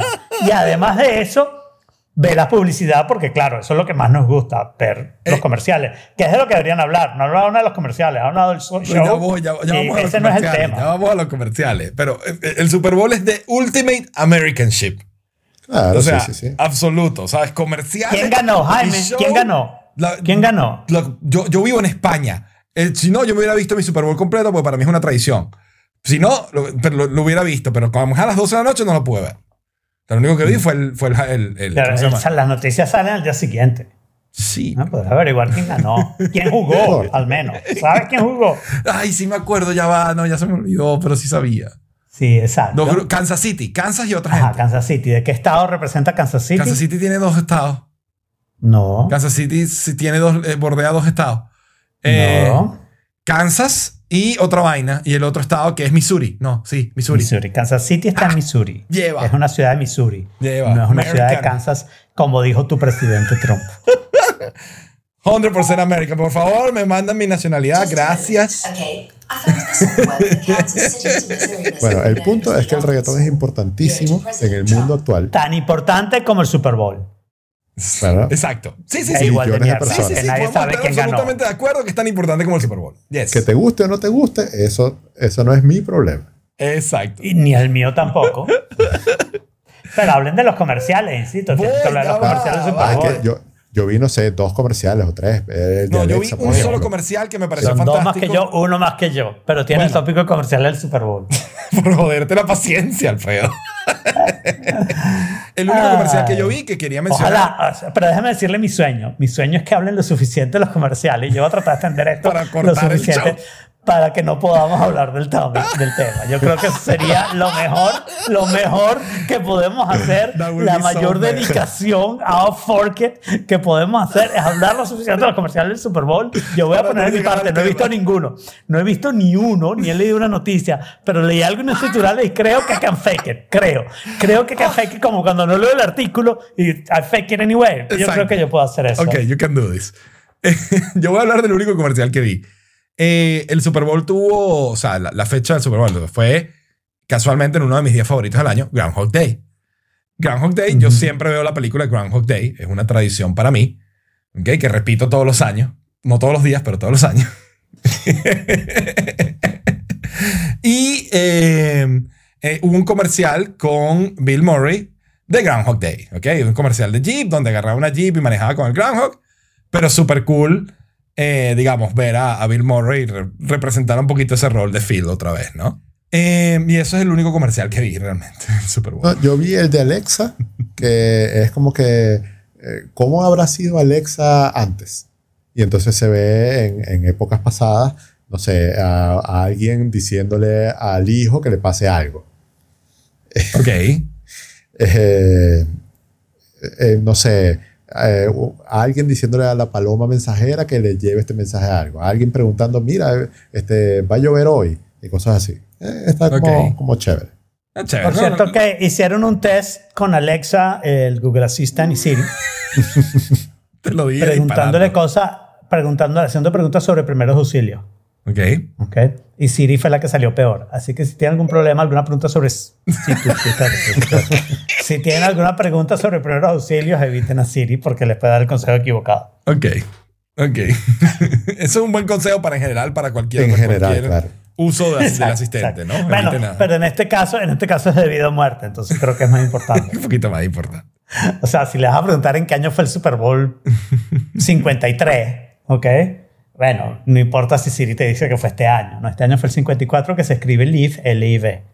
¿ok? Exacto. Y hay una discoteca en Miami que se llama Live. Entonces la gente creía que el Super Bowl iba a ser en esa discoteca. Importante. Porque la gente no sabe que el Super Bowl es un juego de fútbol. Porque Oh my God. o sea, es uno de los eventos más importantes que hay. Ajá, bueno, otro comercial. O sea, No, no vi más. No, no, eso, eso. Bueno, Eso obras de contarles arte, yo. Puras obras de arte. déjenme contarles yo este, de los comerciales del Super Bowl. Una de las mejores cosas que pasó fue que hay un chiste sobre el, el detergente Tide, que es de Procter Gamble, Ujú. ¿ok? Donde Procter Gamble se lleva como dos años diciendo que todos los comerciales en realidad son de Tide. ¿ok? Ok. Entonces lleva, iba poniendo cualquier comercial y metía TAE en el medio de alguna forma. Yo no sé por qué no veo comerciales, pero Ah, yo no, pero que sí es todo el mundo está sí de eso, relacionado, sí. todo el mundo está relacionado con esto. Y entonces resulta que en un montón de comerciales del Super Bowl apareció el tipo de Ty que le dijeron que iba a lavar su camisa más tarde y entonces aparecía con la camisa sucia diciendo ahora, ahora, ahora la podemos lavar, A- ahora. Y entonces apareció varias veces en varios comerciales. Eso entendí un titular, creo. Eh, déjame qué divertido. Entendí. Eh, eso ah, y por supuesto, el gran, la persona altos. que uno cree fielmente, LeBron James, ¿no? que es una persona que uno cree que realmente habla por el pueblo, eh, recomienda que compren carros eléctricos de Chevrolet. El Homer específicamente, que va a salir eléctrico ahora. Así que yo creo que todo el mundo tiene que comprar el Homer eléctrico de Chevrolet. Muy bien. Ahora Muy que dices eh, Hover eléctrico, ayer vi la RAV4 híbrida. Me pasó Oh, por sí. al lado, me pasó por al lado y, y- y no se sentía. O sea, si yo Claro. tenía los AirPods, me atropellaba. ¿Y eso hubiera sido culpa de Apple o de Toyota? Exacto. Muy- Buena pregunta. Toyota debería sacar un carro el año que, se llama, el año que viene que se llama Baby. Baby. Baby Yota. Baby Toyota. Baby Toyota.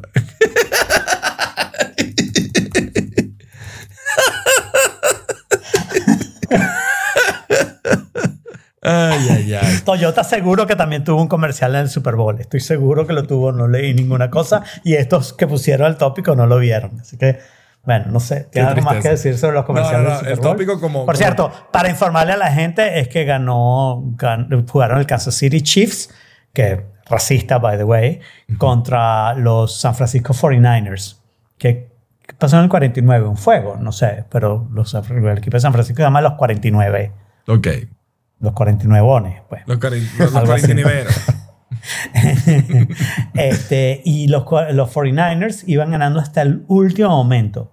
Y los 49ers tienen este, dos No- no- características. nos dicen en el chat que Lebrija James es un tipazo. Puede ser, ese no lo conozco. LeBron James es un vendido para China, que es un cabrón, igual que el, Ay, ay, que el ay. que en Bueno, sí verdad. Que no voy a mencionar. China es interesante. Y lamento lo de la hija. Este, mm, y, y el, bolas, y que bueno, el lo violador que se murió men. hace poco.